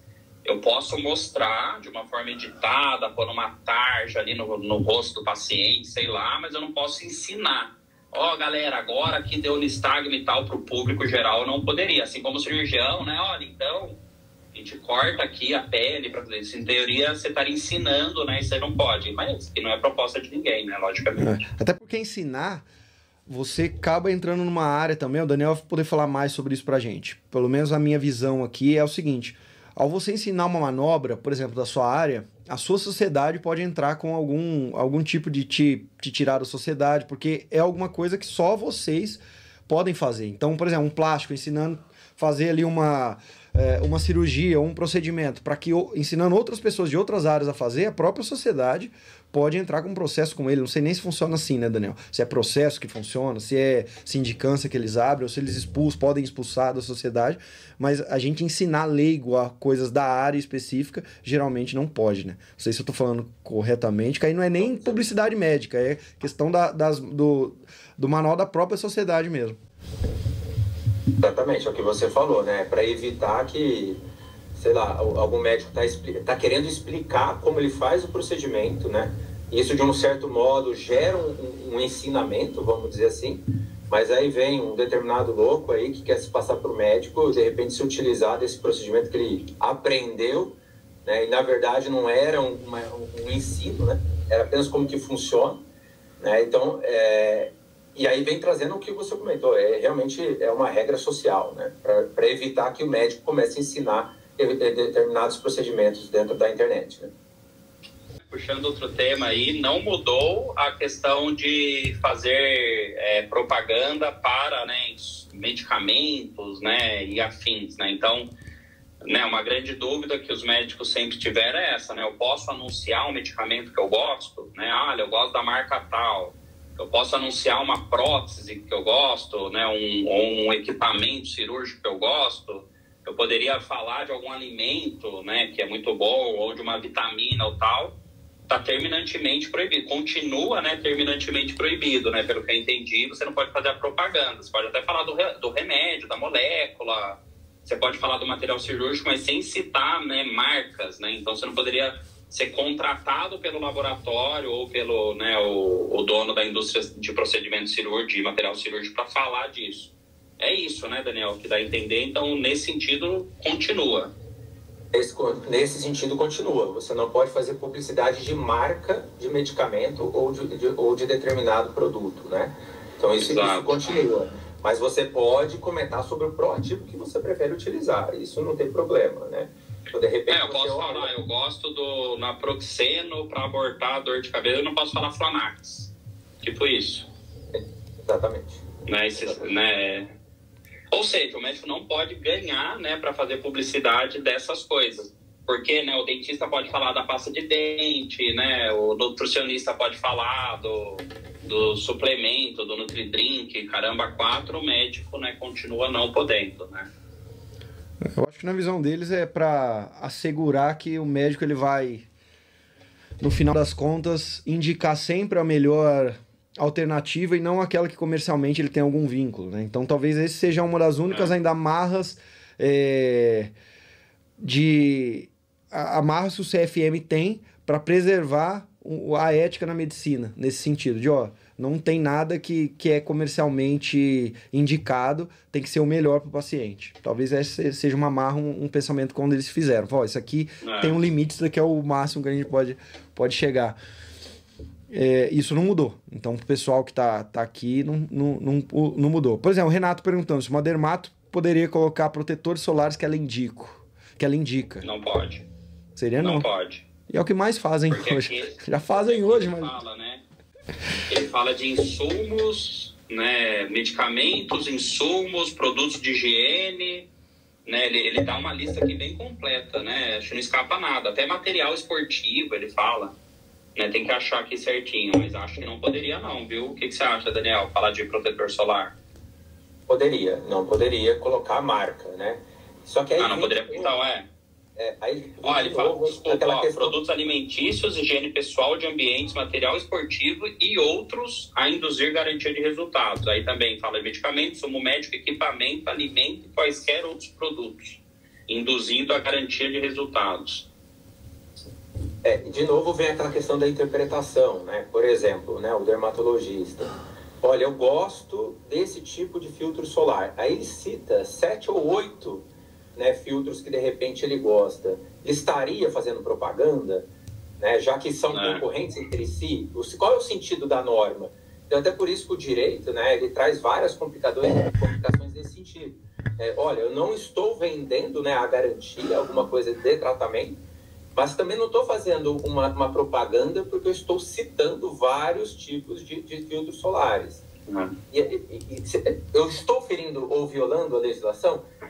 Eu, Daniel, Exato. Entendo que não. Dentro da, da, interpretação do subjetivismo aqui, eu entendo que não. Ele não está fazendo propaganda, ele não é um garoto propaganda, por exemplo, sei lá, do sandal, alguma coisa nesse sentido, enfim. Mas, é, mas acho que era essa a pergunta. Se poderia ser o garoto propaganda do sandal. Teoria não, né? Teoria não.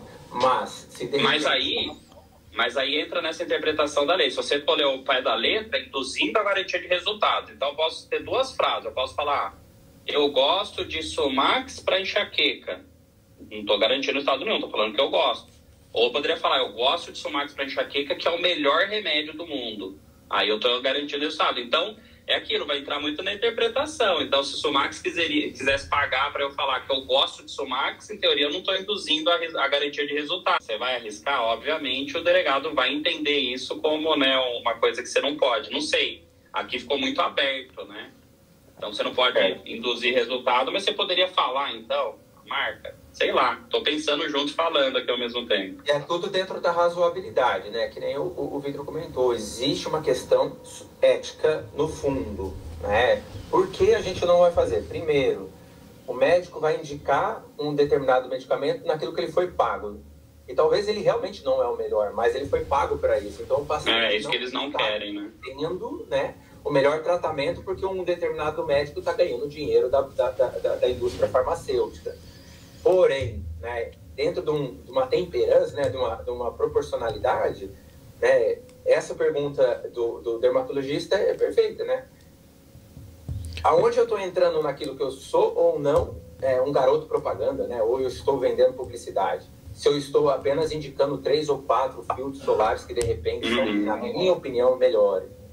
É, eu... é, é, e até tem uma parte aqui que eu estava vendo que ele fala que não pode falar marca, né? Ou seja, não dá, não dá pra ser garoto propaganda, né? Não hum. esquece. É que eu, eu vejo assim, da mesma maneira que essa nova resolução foi colocada, eu enxergo como antiga também. É muito o como você comunica a, a questão. Se você pega e fala sobre um medicamento, um protetor solar, com fins educativos para o negócio, então, olha, desde de falar de princípios ou o que tem se notado nos estudos é assim, assim, assim, mas sem em nenhum momento falar compre esse, use esse, esse é o melhor, é o que eu indico. É o... Porque a partir do momento que você usa essas frases, já vira uma, uma, uma conversa mais comercial. Enquanto a outra já é uma conversa mais em um sentido educativo. Então eu também vejo por esse lado. Eles usam muito essas palavras, propaganda, publicidade. Basta a gente saber comunicar a coisa que o paciente no final vai entender também. Então acredito que. Perfeito. É, é, é o conceito que você trouxe, né? É, você está trazendo aquela questão não de uma publicidade direcionada para a captação de um recurso próprio em prejuízo ao paciente, né? Ou à própria sociedade, mas você está, na forma que você coloca, né, trazendo aquilo que é realmente melhor para todos ali. Mas é uhum. realmente isso que você falou, muito legal. Maravilha. Perfeito. Mais um, quem quer puxar mais uma aí? Uma das regras. Falando é... de preço, promoção, antes e depois, foto e, e se pode publicar, é, falar de, de, de medicamentos, né? Então, aí nessa lógica, nessa, é, nessa lógica, né, aqui da, da parte comercial, aí ele fala que no, isso não podia, né, até então, mas nos serviços que você faz parte, agora o médico pode, né, fazer matéria publicitária, né? Então, vocês viram isso? Tem essa parte aí. Então, tipo assim, o cara é do Einstein, em teoria ele pode falar bem do Einstein, né? Mas ele não podia, em teoria. Eu sou a parte da clínica aqui de neurologia e psiquiatria, né? O meu profissional poderia falar bem. Então, isso foi uma coisa que mudou, que ele até coloca lá no final, né, da interpretação, ele coloca isso. E, e na prática, como é que você faria isso para usar como marketing? É, fala assim, ó, é, quer ver? Que ele fala assim, né, no final, a resolução também inova ao permitir que o médico apareça em redes próprias ou de serviços onde exerça a medicina, tipo um Einstein, e concorde em participar, quebrando o um entendimento quase secular de que o médico não poderia aparecer em matéria publicitária dos serviços onde trabalha ou aos quais esteja conveniado. Então, em teoria, antes o Einstein não, né, interpreto assim, não poderia pagar para o médico falar bem do Einstein. Agora ele vai poder pagar. Ou você pode de espontânea vontade falar bem do Einstein porque você faz, faz, faz parte do Einstein, ou do Sírio, ou do, da BP, não sei, né? Então ele dá uma abertura aqui, né? E ele mesmo fala, né? Quebrando o entendimento quase secular e tudo mais. E, como vocês interpretam? E até um adendo ao que você falou, não só o hospital, né? Como planos de saúde também. Né? Então, a, própria legislação é, meu, verdade. fazer esse tipo de publicidade aos quais ah, é mesmo? conveniado, né? Pois é. Isso eu não sabia, não. É, o, o, né? inciso, o inciso sexto, Saulo, esse é o inciso, lá no sexto, olha lá. É lá no é. nono, sexto, sexto né, ó, participar de peças de divulgação, físicas ou virtuais, de planos e seguros de saúde, autogestões e outros, né?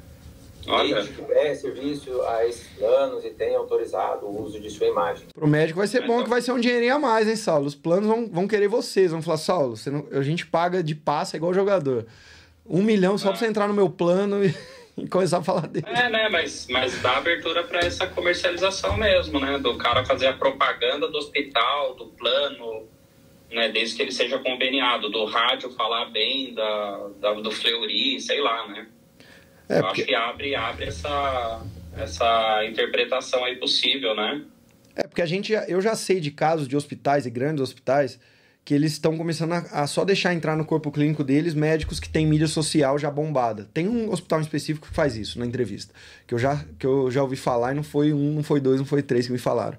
E talvez por essa brecha vai ficar cada vez mais comum os grandes hospitais das regiões e planos de saúde ou convênios e, e, afins, de começarem a pegar a dedo aqueles que eles querem que fazem parte, de fazer negociação por fora, de ó, oh, você vai entrar aqui, a gente quer você aqui com a gente, e essas pessoas vão aparecer é. falando desses, desses planos. Muito provavelmente. Eu não posso ser garoto propaganda de alimento, produto higiênico, remédio, mas posso ser né, do hospital do convênio, né? Fica a impressão. Lembrar, né, gente, todo mundo tá vendo a gente, que isso é um react, né, do, do que da resolução que saiu, tem esse período, né, de para ela entrar em vigor e pode ser que o CRM aí se manifeste em algumas interpretações abertas, né? Mas é, não vai seguir, né? Assim, é isso e pronto porque, né? Eles falaram ali, coisa que a gente está interpretando. Conjecturando, é isso mesmo. Mas, mas o, o que você trouxe aqui de, da, de não poder falar do, do, do, alimento, do, do remédio, de qualquer outra coisa, mas poder falar do plano, a gente não pode esquecer nunca, né? Quem que faz lobby? então as leis. então vamos, vamos é. voltar. Bom, vamos voltar. É. Alguma coisa mais, Daniel, que você acha que é interessante passar? Alguma regra que a gente deixou passar aqui e não, não ficou claro? Ou que você acha que faz sentido a gente voltar nela? É, a gente ah, comentou. Pode comentar, Saulo. Vai você, faz você primeiro. Eu achei interessante também, né? Isso é, é uma prática que eu acredito que também abre uma oportunidade, é a possibilidade de comprar espaço né, em veículos de comunicação. É comprar espaço. Então, assim, é, você imagina que não é só rede social. De repente, você está podendo comprar um espaço aí num, num, num, jornal de grande circulação, onde você coloca sua atividade e, de repente, coloca até seu preço, já que está permitindo o direito de colocar preço, promoção então você faz um, um folhetim aí, eu, eu acho que isso chama um pouquinho a atenção. Exato.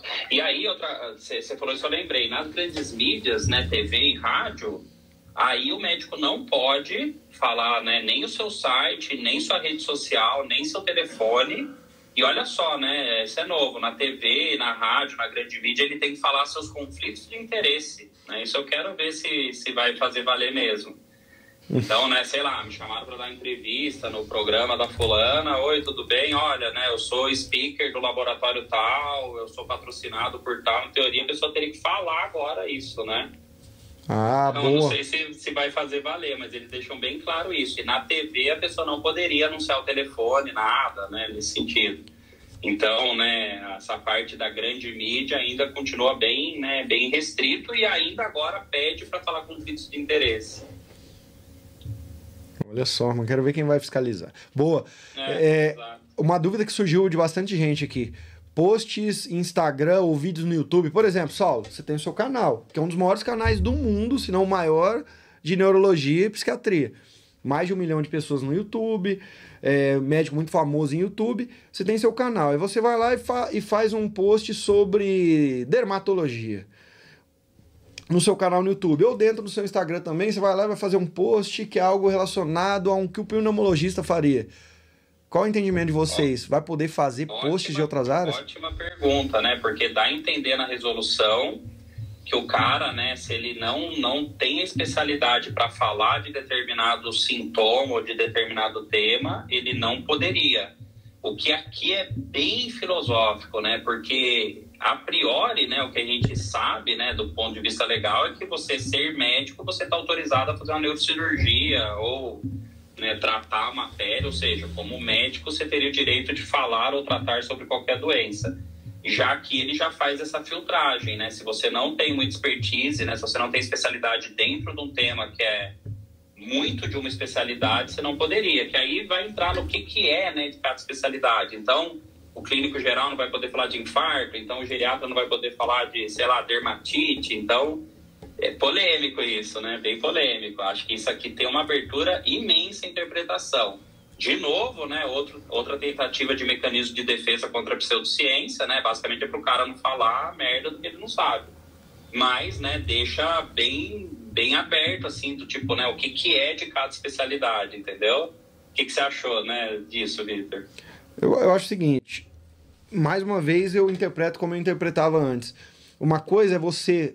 Você não, não é um cardiologista, mas você teve uma base, você sabe o que é hipertensão e você pode versar aos pacientes sobre um cunho de conhecimento, né? Um cunho de, olha, pessoal, estou fazendo um bem para a sociedade, estou explicando para vocês, hipertensão, ela, é, ela funciona assim assim, procure seu cardiologista ou algo do tipo, ou tá aqui uma dica para quem tem é, hipertensão. Outra coisa é você falar, como é que eu trato meus pacientes com, com hipertensão, ou seja, um cunho comercial. Aí, um, um, por exemplo, ele não é neurologista nem otorrino e vai mostrar fazendo a manobra de cristais soltos. Vai mostrar. Aí você não é dermato, você é, você é neurologista e vai mostrar fazendo um, um procedimento de dermatologia. Eu vejo que é muito o que eu falo ali. Se eu falar de uma maneira simplesmente educativa, pode ser, também não tenho certeza, tá? Pode ser que esteja ok. Aí não, se, se nesse post eu estou mostrando procedimento, estou mostrando cirurgia, ou seja, é uma coisa comercial, aquilo que eu faço. Estou mostrando a minha conduta terapêutica. Aí já é comercial. Ou falando agende, aí já não. Se eu estou fazendo para outra área, eu não poderia. É a minha interpretação, mas mais uma vez, assim, ainda é, a gente precisa de mais substância. Em aberto. Né? em aberto. Muito bem. Olha. A legislação ela vem para regulamentar a questão de comércio, né? Publicidade para fins de comércio. E ela é muito clara nisso, né?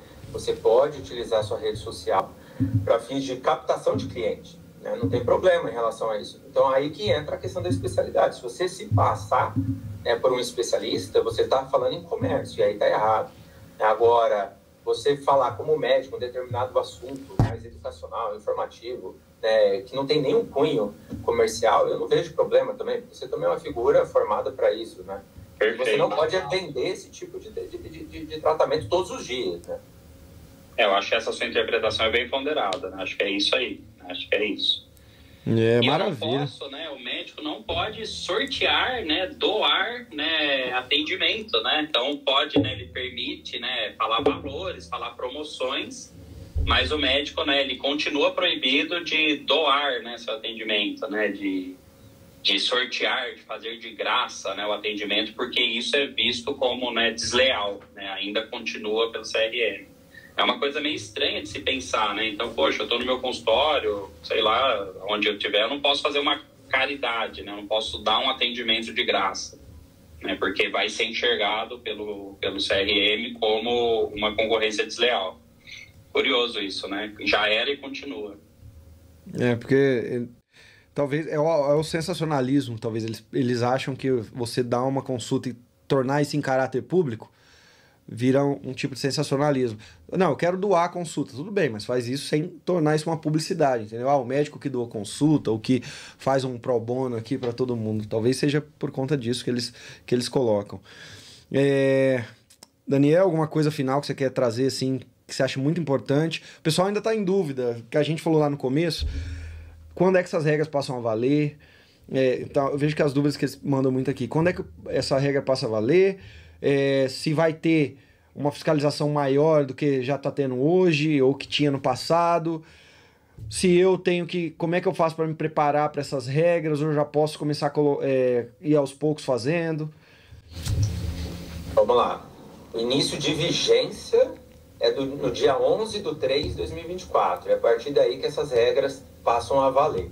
É, a gente está vivendo agora esse período de 180 dias para adaptação né? E aí a gente fala que é o momento de vocês se prepararem, né, nos bastidores, vamos dizer assim, né, com a sua equipe de publicitário, com a, você mesmo, né, é, trazer suas estratégias, suas regras, com a sua equipe de advogados também, para elaborar todos os documentos que são necessários aí, né, e ter uma orientação forte para que quando isso começar a ser permitido, né, você já esteja à frente daqueles que vão iniciar apenas lá no ano que vem, né? Então não pode se utilizar dessas regras, não, não está liberado a partir de agora. A gente até verificou, o doutor Saulo até comentou, olha esse vídeo aqui e tal, o pessoal está falando que já está valendo. Não, não está valendo. É, tem um período de vacacho, que, que é, chama vacacho legis, né, que é esse instrumento legislativo, que tem que ser observado. Então é só o ano que vem. Sobre a questão de fiscalização, eu acho que é, com certeza vai aumentar. É, quanto maior o número né, e maior a liberdade que você tem de fazer a publicidade, na minha opinião, né, os órgãos responsáveis vão ter uma mão um pouco mais pesada para que não haja uma bagunça, né, para que não haja uma captação predatória né, de, desse tipo de, de, de, de linguagem e desse tipo de, de atividade. Exatamente. É, eu vou trazer, vou levantar aqui uma questão final pra gente, que eu vejo que é pertinente, que me veio agora na cabeça. Você até me desculpe, Daniel, que o que eu vou trazer é, tá ligado à sua área. E aí você vai, se você quiser entrar no mérito, você entra, se não quiser, não. Mas eu vejo assim: quanto mais regras eu, eu afrouxo nesse sentido, por outro lado, eu também tenho uma reação do mercado, é, do, desse mercado que eu digo, do paciente e de advogados de olhar aquilo e falar: opa, mas aqui deu brecha para eu entrar civilmente com uma ação, para eu entrar com uma indenização, para eu entrar com uma coisa, por quê? Porque ele postou isso antes e depois, aquilo que a gente sempre, sempre fala, né? Isso daqui era uma garantia de resultado para mim. Ou esse médico postou um depoimento e eu achei também que eu ia ficar igual essa pessoa que postou depoimento. E eu vejo que vai ser criado um mercado gigantesco é, na área do direito de de começar a ter mais processo. Então o médico ele tem que tá agora se ele se ele já andava porque esse mercado já existe se ele já andava com uma certa é, precaução hoje ele vai ter que andar com 100 vezes essa precaução vai ter que ter um time bom de advogados vai ter que ter um time um time que saiba instruir ele bem mas mesmo assim ele ainda vai vai sofrer ataque de todos os lados eu tô errado de pensar nisso e de pensar olha todo mundo tá, tá comemorando que foi afrouxada as regras. Por outro lado, você vai começar, o teu teto vai ficar um, um vidro mais fino ainda. O que, que vocês acham quanto a isso? Ou eu tô só viajando aqui? Não tá viajando, Vitor. Que nem o Saulo comentou, e você comentou, né? Eu moro aqui nos Estados Unidos, minha esposa é médica aqui nos Estados Unidos. Aqui existe a indústria né, de, de processos contra o médico. Né? O médico sofre aqui, inclusive paga seguros altíssimos aqui nos Estados Unidos em relação dessa indústria advocacia contra o médico, né? É uma tendência no Brasil? Pode ser que sim. Olha o número de cursos de especializações e pós-graduação em direito médico que surgiu nos últimos tempos. É tudo para proteger o médico, e hoje a gente está falando de mais de meio milhão de médicos no Brasil ativos, ou também né, é para é, responsabilizar o médico. Então, a gente está realmente vivendo, é uma tendência de que haja um aumento, com certeza, de processos né? E aí entra aquela regra do preventivo. Né? A gente orienta a todos os médicos terem regras de prevenção, né? seguir uma cartilha jurídica junto com o seu profissional, né? para como atender, quais são os documentos necessários. E agora, né, que é uma parte muito importante, o médico vai ter que ser empresário. Né? Com essa nova legislação, o médico passa a realmente ser empresário. Porque aquele que não fizer a publicidade, ele vai ficar para trás, na minha opinião. Né? Então você vai ter que ter mais um advogado ali falando até onde eu posso. Você vai ter que ter o seu publicitário, uhum. a gente que está te ajudando, até onde eu posso chegar. A gente está falando um instrumento normativo com vários conceitos abertos que a gente comentou. Né? O que, que é razoável, o que, que é proporcional. Então, realmente vocês vão ter que ter esse, esse corpo jurídico na prevenção. Né? E vai aumentar. Respondendo a sua pergunta, acredito. Maravilha. Muito obrigado, viu, pela sua presença. A live não acabou ainda não, mas Daniel aqui engrandeceu e trouxe luz aqui no juridiquês para os leigos como eu. Muito bom, Daniel. Obrigado mesmo, tá?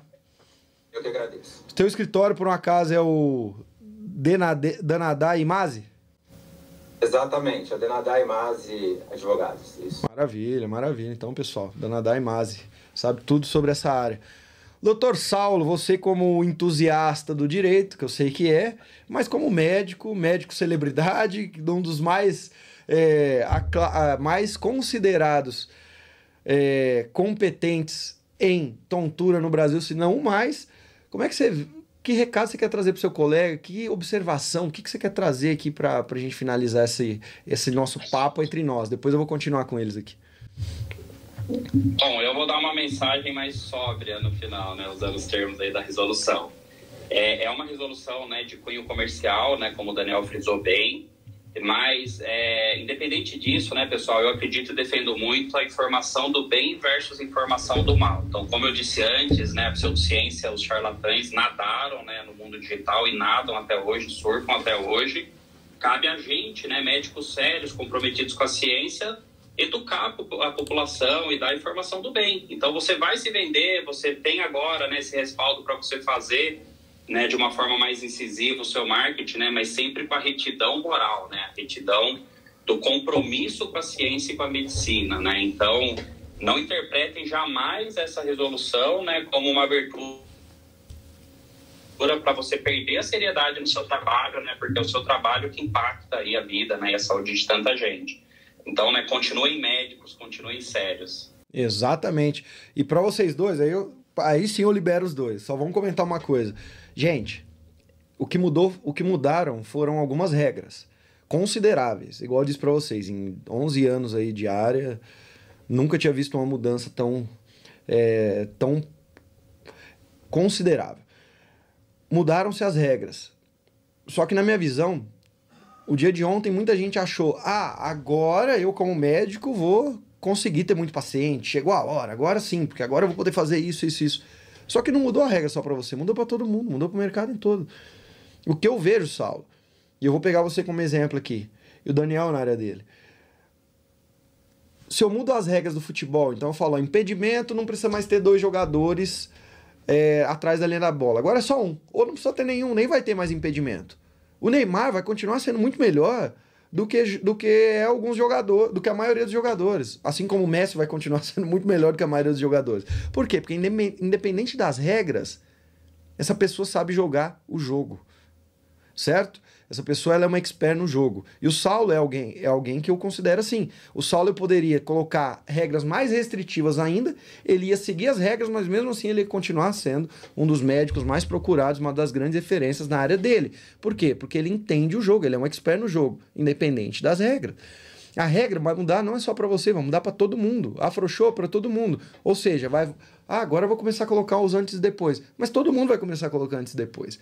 Então, você saber se comunicar bem, você saber é, não expor o paciente de qualquer maneira, expor na hora certa, com o contexto certo, com o timing certo, eu vejo que faz a diferença. Investir na, na, nas mídias sociais certas, saber se comunicar é, é, o que vai fazer a diferença nesse contexto. O que, que vocês pensam sobre isso? Porque mudou as regras, agora vai ser mais fácil captar pacientes ou não? Simplesmente mudaram as regras e aquele que é bom em jogar o jogo vai continuar sendo bom. O que é ruim vai continuar sendo ruim. Como é que vocês veem isso? Eu não acrescentaria nada, sua fala é isso, né? Você tem que jogar o jogo, você tem que se adaptar e, e é isso, né? A regra é para todo mundo. É, não, né? é só fala, é isso, perfeito. Não acrescentaria nada. Maravilha. Daniel? E aí, e aí, como advogado, né, respeitando as regras, né, saber jogar. Né? Tem que saber respeitar as regras né, dentro de todos os limites que são estabelecidos e aí a gente acredita, né, pelo menos quer acreditar que todo mundo vai respeitar a regra, né? E quem saber jogar melhor, né, esse, esse jogo aí, vai sair ganhando, que nem o Saulo. O Saulo sabe jogar as regras, é, o jogo dentro das regras atuais. E agora, como que vai ser? Abriu, né, não tem mais o impedimento né, no futebol, aí, não tem mais impedimento. Agora, abre, o campo ficou maior. Quem vai tocar a bola para quem é, e quem vai fazer, você vai ter que ter uma estratégia muito legal. Eu acho que isso vai ser interessante e vai ter vários benefícios, tanto para o médico como a população em geral. É isso que a gente espera. Maravilha. Meus caros, nem sei como agradecê-los. Obrigado pelo tempo de vocês. Tamo junto. Quem sabe disso aqui não sai algumas coisas aí pra frente pra gente ajudar o pessoal ali a esclarecer mais, né? Muito obrigado. Tá certo? Boa noite. Boa noite. Pessoal, né? Uma ótima noite para todo mundo e nos vemos. Boa noite para todo mundo também. Fica à disposição, né? Meu contato vai ficar com o Vitor e eu estou aqui à disposição para responder todas as dúvidas de vocês depois, tá bom? Um grande abraço, boa semana para todo mundo. E espero ter contribuído com alguma coisa para você. Maravilha! Pô, Saulo aqui e o Daniel deram aula, né, pessoal? Deram aula aqui no nosso, no nosso encontro. Vou continuar com vocês aqui, né? Que é o prometido, a gente continuar falando aqui. O que, que eu vou fazer agora? Eu vou fazer dúvidas rápidas de bate pronto. Então, é a hora de você escrever aquilo que ainda não foi respondido, que eu vou dar o meu entendimento para vocês. É claro que, mais uma vez, eu não sou um jurista para te dar isso em, em detalhes, mas eu já estudei bem e sei como é que funciona o jogo também. Vamos lá. Antes de vocês mandar, então mandem as dúvidas, que antes de você de eu responder, eu já vou falar uma coisa para vocês. O jogo é outro agora. Né? As regras mudaram. O jogo é outro. E a primeira coisa que eu já vou deixar com vocês ciente é a seguinte: o meu time, desde ontem, praticamente ninguém dorme. A gente já está pegando todas essas regras e criando quais são as melhores estratégias para, dentro dessas regras, você sair na frente dos seus colegas e conseguir trazer, atrair mais pacientes, fidelizar mais pacientes, que, que quer que seja, mas ter um negócio mais lucrativo, que é aquilo que faz pagar suas contas e aquilo também que é o que você sempre sonha. Então já fica uma grande promessa minha.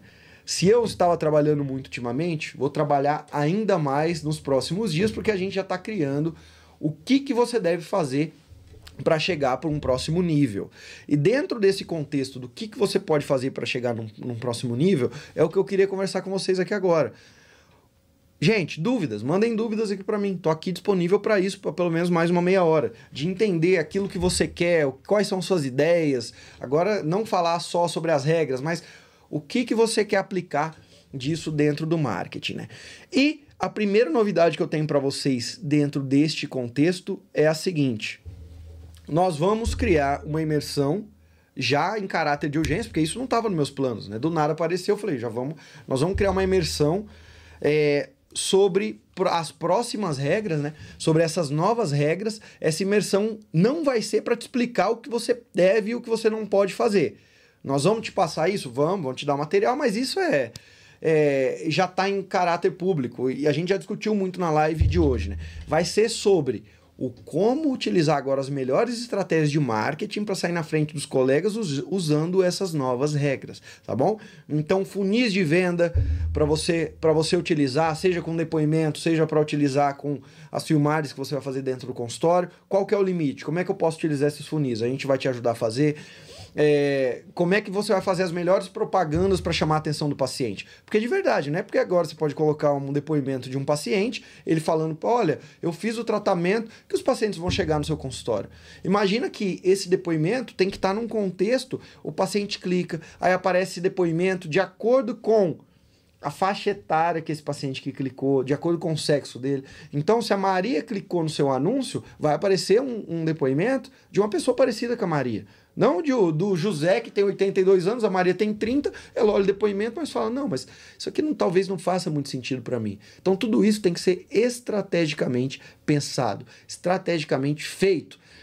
Primeira novidade para vocês, então, eu vou fazer esse congresso, tá certo? Então vai ser um congresso de pelo menos uns três dias, vão ser horas e horas, pelo menos umas 15 horas, que nós vamos te mostrar o como usar o marketing vai ser não é sobre a regra, tá? Nós vamos falar de regra, vamos, mas isso é o pormenor na minha visão. É o como você vai plugar estratégias de marketing já bem estruturadas para você usar dessas regras. Este congresso, é claro que ele vai ter um valor, mas eu já quero te trazer uma, uma próxima novidade.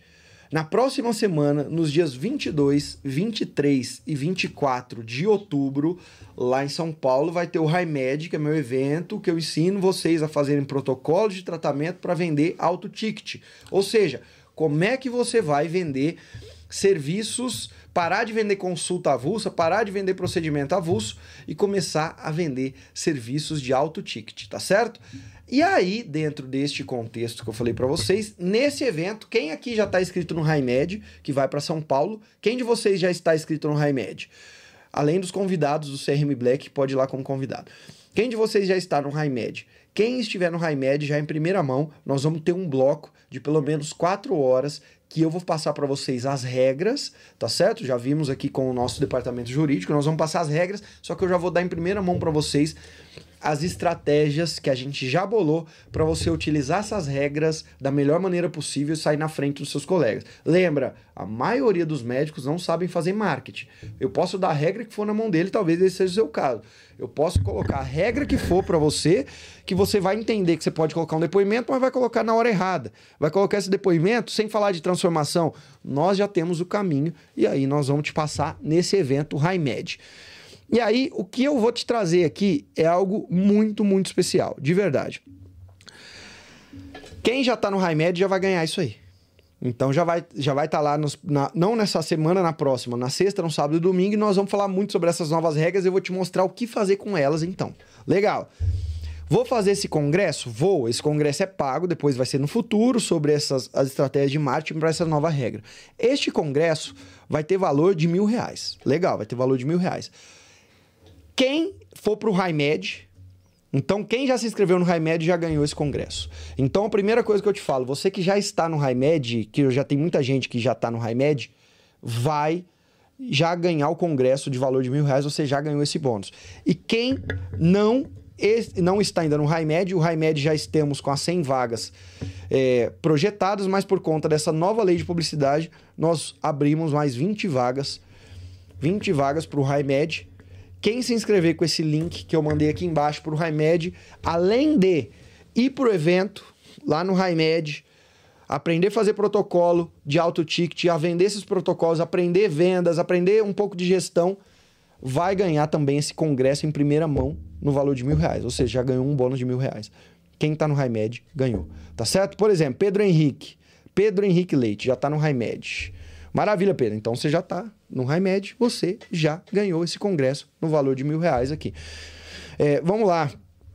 Então, só para ficar claro para vocês, vou recapitular e vou voltar nas, nas perguntas aqui, tá bom? Eu criei um, vou criar, o congresso já está criado, né? Essa imersão aqui para para gente falar o como aplicar os funis de marketing com essas novas regras, porque isso que é o valor, tá? Ah, agora eu sei que pode publicar depoimento de paciente. Oh, tudo bem, meu amigo, você sabe, mas você não sabe fazer marketing. Eu vou te explicar como aplicar o depoimento na hora certa. Nós vamos criar esse congresso. Esse congresso vai custar mil reais vai ter horas. Legal. Quem for no HiMed em primeira mão na próxima semana, além da gente discutir no HiMed estratégias para essas novas leis, vai ganhar esse congresso de mil reais também.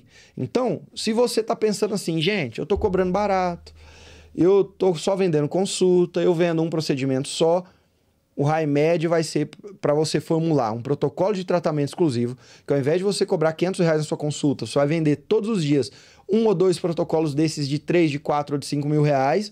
Sua meta vai ser essa, vender um ou dois por dia, parar de atender 20 pacientes por dia, atender 3 ou 4, que você sabe que já está brifado no perfil e que vai comprar esses, esses protocolos. Vou, isso que nós vamos te ensinar fazendo no HiMed, criar o seu protocolo, como chegar nesses pacientes e vender depois. Só que aí, como teve essa deixa de ontem, esse dia histórico de ontem, dentro do evento, nós vamos é, falar para vocês sobre como você vai usar essas novas regras também no seu marketing. Então, HiMed, 22, 23 e 24 de setembro em São Paulo. É um encontro presencial comigo, que eram 100 médicos, agora a gente abriu para 120 por conta dessa nova lei. As vagas para as inscrições estão aqui para você entrar. É a última chamada para o HiMed, tá bom? Então, aqui as vagas para você entrar nesse link do HiMed. E agora, dúvidas, que eu quero responder dúvidas, seja sobre o HiMed, seja sobre as novas é, legislações. Deixa eu pegar aqui, depois que eu coloquei dúvidas. É, Marcelo Schweller, grande Marcelo. Vitor, uma coisa é poder fazer, a outra é fazer valer a pena. Onde você acha que está o limite entre mostrar e não mostrar? Parecer mais comercial ou menos. Vamos lá, Marcelo. A sua pergunta é boa, porque a minha visão sempre foi a seguinte. o, o médico, geralmente, na sua média, ele não está entendendo essa linha tênue entre um código de publicidade médica, tá certo? O que é publicidade? Publicidade é o tornar público para fins comerciais. Então, quando vocês perguntam, todas as perguntas é, é, são parecidas. Ah, mas então eu não posso publicar depoimento e o depo no depoimento o paciente falando que é o melhor médico, que é para você agendar também. Então quer dizer que eu não posso publicar um medicamento Quer dizer que eu não posso. Não, gente, vocês podem fazer a maioria das coisas. O que você não pode é usar aquilo de cunho comercial. Uma coisa é eu pegar um medicamento, eu pegar um depoimento, e ali está um depoimento, o paciente falando: fiz isso, isso, isso, hoje me sinto assim. Ponto. Outra coisa é ele falar: agende agora, porque ele é o melhor médico. O cunho comercial tá quando eu pego o medicamento e falo: esse é o melhor medicamento para tratar tal coisa. Este é, essa é o protetor solar que você deve usar todos os dias porque ele é o melhor. Não. Simplesmente vai lá e mostra o protetor solar, fala dos benefícios dele, mas no final, é o que a gente fala no final.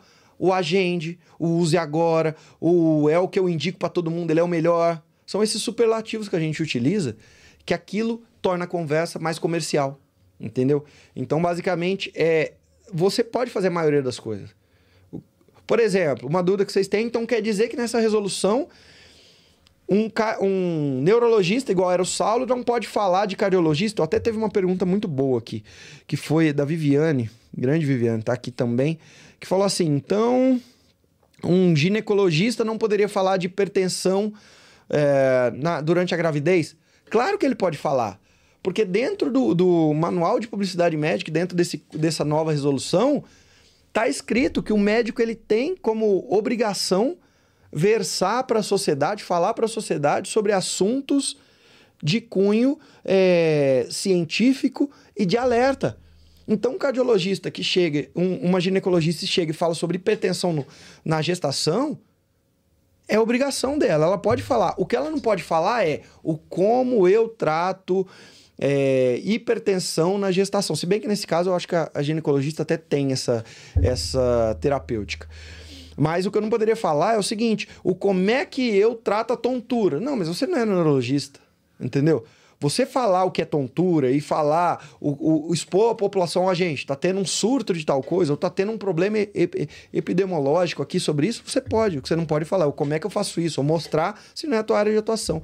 Então, isso é seria ser comercial, tá certo? Vamos lá. É, Atrevida perguntou, Atrevida Isa, na conclusão, pode mostrar o rosto do paciente, por exemplo, se ele gravar um depoimento em vídeo? Minha, a minha visão sobre essa questão. Vocês, pode ser que eu esteja errado, tá? Mas o que eu entendi, que a maioria não entendeu, é o seguinte: uma coisa é eu publicar um antes e depois, uma coisa é eu publicar eu realizando uma cirurgia ou eu realizando um procedimento. Para todos esses casos, paciente tem que ser preservado. Tá certo? Porque eu estou mostrando ali uma ação prática da medicina. Uma outra coisa é o depoimento.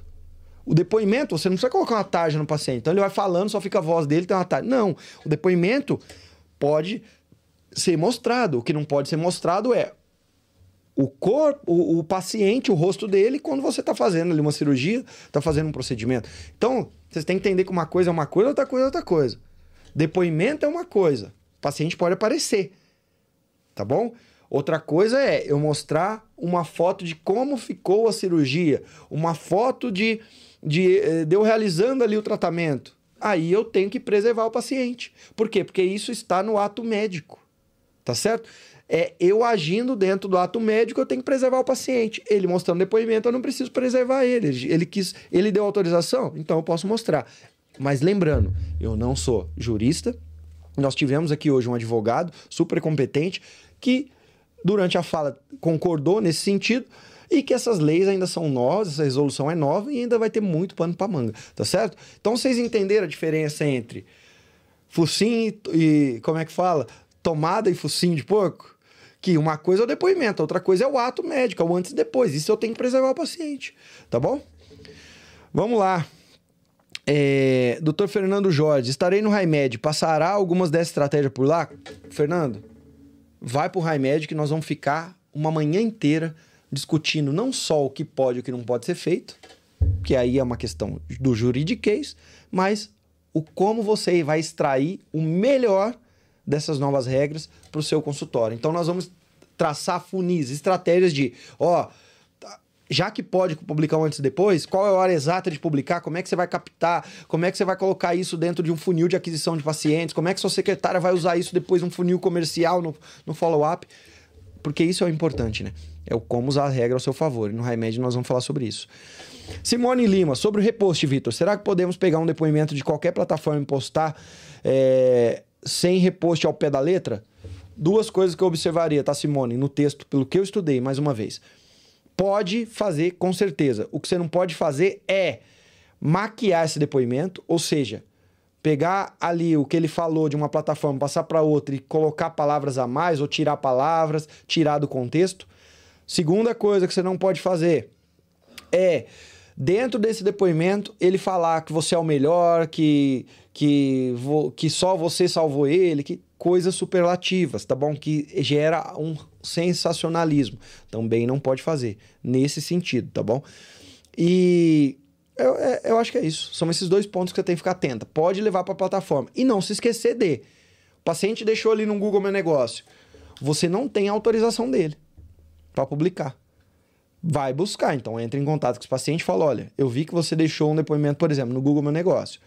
Eu quero usar no meu site. Eu estou te enviando aqui uma, uma, um contrato, uma autorização, na verdade, que você vai precisar assinar para mim. E nessa autorização vou, aí sim você vai poder publicar depois na outra mídia, tá bom? Então não se esqueça disso, porque o CFM foi veemente. Você precisa ter autorização do paciente, ponto. Então é isso. É... Quem já começar usando estratégia, usando as novas regras para se adaptando, será punido? Provavelmente sim, Simone. Ah, a maioria não, porque o CFM não consegue fiscalizar a maioria. Mas será punido sim, porque só entra em vigor no, no próximo ano, daqui seis meses, tá? 180 dias, essas regras. Tá bom? Vamos lá.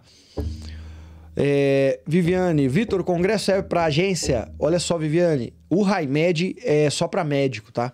Só médico pode ir, tem que mostrar CRM lá, então só médico pode ir no RaiMed. Ele é exclusivo para médico. A gente vai fazer um outro evento ligado à agência, em breve eu vou te falar. Mas o RaiMed só pode ir médico ou o médico leva o gestor dele, leva a esposa, leva quem ele quiser, mas ele é o responsável por essa pessoa. Precisa estar um médico lá para poder levar outra pessoa.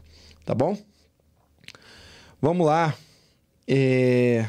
Marcelo, sobre o que você estava conversando com o Saulo hoje. Qual a sua opinião sobre colocar preço de serviço se for acima do mercado? Acho que vai afastar paciente? Acredito que sim, tá, Marcelo? É o seguinte. No marketing, é o que eu vou falar muito no HighMed. Existe público quente e público frio. Tá bom? Público quente e público frio. Basicamente, para você falar o seu preço nos seus stories, por exemplo, nos seus stories, ou até no feed, mas basicamente nos stories, onde você tem uma conversa mais fluida. Quem te segue no stories é um público quente.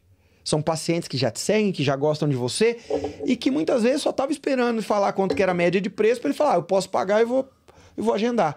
Para o público quente, se você cobra acima do mercado, você vai falar. Para o público frio, não. Por quê? Eu vou fazer uma propaganda, só que as pessoas não te conhecem, Marcelo. Então vai aparecer lá, consulta com o pneumologista, dois mil reais. O público quente, tá a Dona Maria, o seu José, que não tem contexto nenhum com você e vai ver aquilo, vai falar assim: não, pera lá, tá muito mais caro, eu não quero. Por quê? Porque ele não sabe que você é um dos melhores para tratar é, tabagismo no Brasil, para combate antifumo no Brasil. Eles não sabem que você é esse médico em Campinas, que é um dos, do, dos mais conceituados nessa área. Eles não têm contexto nenhum com você. Então, de uma maneira de marketing, é isso que eu vou mostrar, todas as brechas que a gente tem. Você vai saber. Olha, então quer dizer que eu posso falar preço. Que hora que eu vou falar o preço? Para quem que eu vou falar o preço? Para eu pagar, por exemplo, fazer uma campanha online no meu Facebook, no meu Instagram para falar de para falar de preço. Aí eu vou falar, não, as pessoas não te conhecem, é para público frio, né? É. Seu preço ele é acima do mercado? É. Então você não vai, não vai usar estratégia de preço, você vai utilizar o quê? Estratégia de depoimento. Você vai utilizar estratégia de autoridade. Você vai utilizar estratégia de antes e depois. Preço é só quando você tem um preço competitivo para público frio. Entendeu? Então é, a minha visão é essa. É, vamos lá. Flávia Catarina, faz um evento pessoal de social media, Vitor. Precisamos disso. Vou fazer, fica tranquilo. Vamos fazer. Esse high média é para médico, mas um próximo a gente faz. É... Danilo, vi excelente explanação dessa live. Obrigado, Danilo. Além de aguardar a imersão e o high médio, o que sugere eu fazer agora? O high médio é daqui 10 dias, Danilo. Então, só continua na totuada, e, porque essa lei só vai, só vai valer mesmo daqui seis meses, né? No High Med nós vamos falar muito sobre isso. Eu vou, vou falar muito, muito, muito, muito. Então eu só esperaria o High Med, tá, Danilo? Pra gente conversar bastante. Depois a imersão. Vocês que estão no High Med, recapitulando. Quem entrar no High Med, vou até mandar o link aqui última vez. Quem for pro High Med, última chamada. Quem entrar no link, nesse link no High Med, vai ganhar uma imersão que nós estamos preparando de como bombar o seu marketing utilizando essas novas regras, coisa que ninguém está te falando. Hoje você só está preocupado em entender a regra. O que eu quero te mostrar é, gente, imagina que mudou as regras do futebol. Não existe mais impedimento. Tudo bem. Entender a regra é fácil. Eu entendi então que agora eu posso publicar antes e depois, tem alguns contras. É, eu entendi que agora eu posso publicar depoimento, só preciso ficar atento a algumas coisas. Entender a regra é a parte fácil. A parte difícil é eu chegar e falar, ó, mudou a regra, não tem mais impedimento. É alguém chegar e falar para você, agora eu tracei uma estratégia de, sabendo que não precisa mais de impedimento, nós vamos jogar com cinco atacantes, não mais com dois. E essa bola, eu vou, nós vamos ficar triangulando ela pela esquerda, ela vai cruzar a área e todo mundo vai fazer gol e nós vamos fazer 10 gols por jogo. O que eu quero te mostrar no High Med e nessa imersão é a regra, você já vai entender daqui a pouco como utilizar o marketing dentro dessas regras da melhor maneira possível, tá bom? Então, quem entrar no High Med vai ganhar imersão. Quem é meu mentorado, que alguns perguntaram aqui, já ganhou. Já ganhou. Então, você está na minha mentoria, você já ganhou. Não precisa nem perguntar. É, vamos lá. Inara, Vitor, boa noite. Precisamos incluir as secretárias remotos que fazem a conversão? Você diz no High Med, Inara, se quiser levar, pode levar uma outra secretária. Tem, uns, tem que, é lógico, adquirir o ingresso delas, mas pode. Tem que ser alguém que você seja o responsável, senão é só médico, tá bom? É... Gabriele, vai ter atualização no Congresso de Mestre Não tem dúvida, Gabriele. Prova, é, quando eu voltar do High Med, eu preciso em três semanas não só gravar o médico celebridade de novo, mas eu vou ter que estruturar ele de novo, né? Então o médico celebridade vai ter regravação assim, estruturar, vai ter que estruturar, fazer do zero, vou ter que essa próxima semana, tudo high med, high med, high med. Eu tô preparando high med. Quando eu voltar do high med, é sentar com, com as minhas cartolinas e ficar fazendo. Tá, agora o novo med celebridade. Gente, não é mais estratégias que eu usava antes, agora é outra. Né? Mas vai no high med que você vai, você vai ter em primeira mão as coisas. É... Simone, Vitor, como vocês falaram, agora mais do que nunca os médicos precisam de um bom consultor de marketing. Por isso, gente boa ser formado por você. É, muito bom. E eu agora vou estar vou tá presente com o pessoal de marketing ajudando vocês também. É... Vamos lá.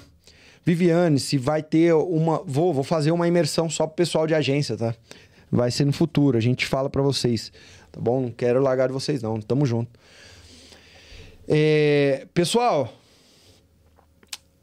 de verdade, de verdade, eu eu, eu passei os últimos. uma semana praticamente construindo as palestras que eu vou dar. Eu fico 26 horas no palco nesse High Med, dias 22, 23 e 24 de setembro. Fico 26 horas no palco. E eu construí as aulas do zero. Né? Construí, tá muito diferente do que foi o evento passado. E eu tava, eu tô assim, abismado com o nível que a gente vai entregar nesse High Med. Você vai sair de lá eu não quero que nunca mais na tua vida você chegue e fale assim para mim: Ah, Vitor, minha agenda tá boa, tô atendendo 20 pacientes por dia. Eu falo, meu amigo, esquece isso. Tua meta vai ser vender um ou dois protocolos de 3, 4, 5 mil, dependendo da área, 10, 20 mil reais, que nós já temos muitos alunos fazendo isso, por dia. Então você vende um protocolo de 5 mil por dia. Em 20 dias você fez 100 mil reais no seu consultório atendendo um paciente por dia. É isso que eu quero te ensinar no RaiMed entra de uma vez por todas na sua cabeça que a medicina, como ela foi feita nos últimos 30 anos, paciente pagando consulta, pagando procedimento avulso, isso é arcaico. Não é aí que mora a tua independência financeira. No Raimed, de uma vez por todas, falar: vem cá, vamos te ensinar a criar um protocolo, te ensinar a chegar no paciente vendendo esse protocolo, te ensinar a vender dentro do consultório esse protocolo. Ah, mas na minha área, dá certo. Eu recebi um depoimento ontem de reumatologista falando para mim que vendeu o primeiro o primeiro pacote de paciente por R$ 5.900. Hoje eu recebi depoimento de nutrólogo falando que vendeu três pacotes hoje 7 mil reais. Só hoje ele fez 21 mil reais com esses pacotes. Imagina fazendo isso todos os dias. Para com a medicina arcaica, essa medicina dos anos 90, 80. Eu quero te levar para um próximo nível. Se você tem qualquer compromisso daqui duas semanas, ah, é aniversário do meu cunhado, é porque eu não sei o quê, ah, vida, é porque eu marquei o futebol com o João. Olha, eu não, não vou nem falar o que eu queria falar. Acorda pra tua vida. Isso aqui é uma oportunidade de você mudar a tua carreira. Uma oportunidade de você começar a olhar e até que enfim começar a ganhar 100 mil reais num negócio chamado consultório, porque você está vendendo alguns pacotes todos os dias. O cunhado faz aniversário ano que vem. O futebol pode esperar. Ou o congresso, eu vou no congresso da, da, minha área. Vai lá fazer o quê? Já foi ano passado? O que, que, que mudou a tua carreira? O que, que mudou os seus resultados financeiros? Se você é médico, tá ouvindo esse recado, de verdade, de coração, se você está ouvindo esse recado agora e não está pensando em, em, parar tudo e ir para esse evento, na pro, não na pro, nessa semana, na próxima, sexta, sábado, domingo, é porque você está jogando um jogo de amador. Já te deu o recado, você está jogando um jogo de amador. Eu pago o preço, eu vou para evento, vocês, vocês veem na minha rede social, eu vou para evento todo mês. O dinheiro que eu não ganho pelo conhecimento que eu não tenho. Aprenda isso de uma vez por todas. De uma vez por todas. Pessoal, vamos voltar ao tema regras. Regras, regras, regras. É... Vamos lá. Regras. Quem mais quer mandar uma pergunta de regras? Senão a gente. A gente encerra aqui, hein? A gente encerra a live aqui. Perguntas de regras. Essas novas regras. Como é que vocês estão? Foi boa a live, aliás, comenta aí se foi boa a live, se foi ruim, se valeu a pena, se não valeu a pena. Como é que vocês enxergam? Como é que foi a live? Tá bom? E o recado foi dado para vocês, de verdade. Regra vai ser para todo mundo. Você pode publicar antes e depois, mas seu colega vai poder publicar antes e depois. Todos seus colegas vão publicar, poder colocar. As regras vão mudar para todo mundo. O, você precisa se tornar um bom jogador. Tá bom? Porque um, um bom médico que sabe fazer marketing, que sabe usar a comunicação, ele pode ter as regras mais restritas, ele vai continuar com o consultório lotado. E um médico que não sabe fazer estratégia de marketing, ele pode ter pode estar tá liberado tudo, ele vai continuar tendo resultados ruins, porque ele não sabe. Ele não sabe jogar. Não importa se o futebol tem impedimento ou não. Se você não sabe jogar futebol, você vai continuar sendo ruim. Essa é a vida, tá? Eu tô trazendo a real para vocês. Essa é a vida. É, vamos lá. Zaira, muito boa. Tamo junto, Zaira. Live boa. Marcelo, obrigado. Marcelo, vai lá no Remédio, hein, cara. Principalmente o primeiro dia. Você não precisa entrar no CRM Black mais, você já entrou. Mas o primeiro dia que a gente traz na sexta-feira esses insights de protocolos, acho que é interessante para você estar tá lá. E você já é convidado, né? Você tá no CRM Black, você não precisa adquirir nada. Só precisa me falar se vai. É... Vamos lá. Gabriele, valeu a pena, muito bom. Flávia, Vitor, mostrar paciente tá já como seria isso? Posso publicar paciente? O paciente não pode ser reconhecível, entendeu? Você coloca uma tarja, você coloca um, um risco na cabeça dele, qualquer coisa, a pessoa não, precisa, não pode ser reconhecível. Entendeu? Ah, reconheci que é, que, é, é, que é uma pessoa. Tá bom, vi os traços dela. A gente tá falando mais de questões faciais, tá? Então presta atenção nisso. Eu tomaria até cuidado com eventuais tatuagens para o próprio paciente depois de processar. É, Viviane, muito boa, esclarecedora. Vamos lá. Maravilha. Então, pessoal, é isso. Fiquem em paz, fiquem com Deus. Quem é médico, vai no Raimed, senão você tá. Para não usar a palavra que eu queria usar, igual diz um amigo meu, você tá moscando, tá? Você tá perdendo é tempo, você, você tá em outro mundo.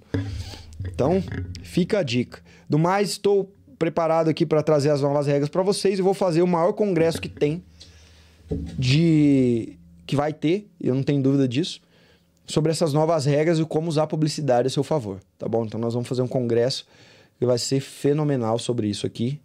E em breve, é, em breve, vocês vão gostar. Tá? Vocês vão gostar disso. Quem entrar no Remédio já ganhou o congresso. Só para ficar, ficar claro. Um grande abraço para vocês. Se cuidem, fiquem com, em paz, usufruam das novas regras, mas lembre-se, você precisa aprender a jogar o jogo. A regra, ela é, na minha visão, é É apenas mais um detalhe. Se você não sabe jogar o jogo, você vai sempre ficar para trás. Uma boa noite. Se cuide.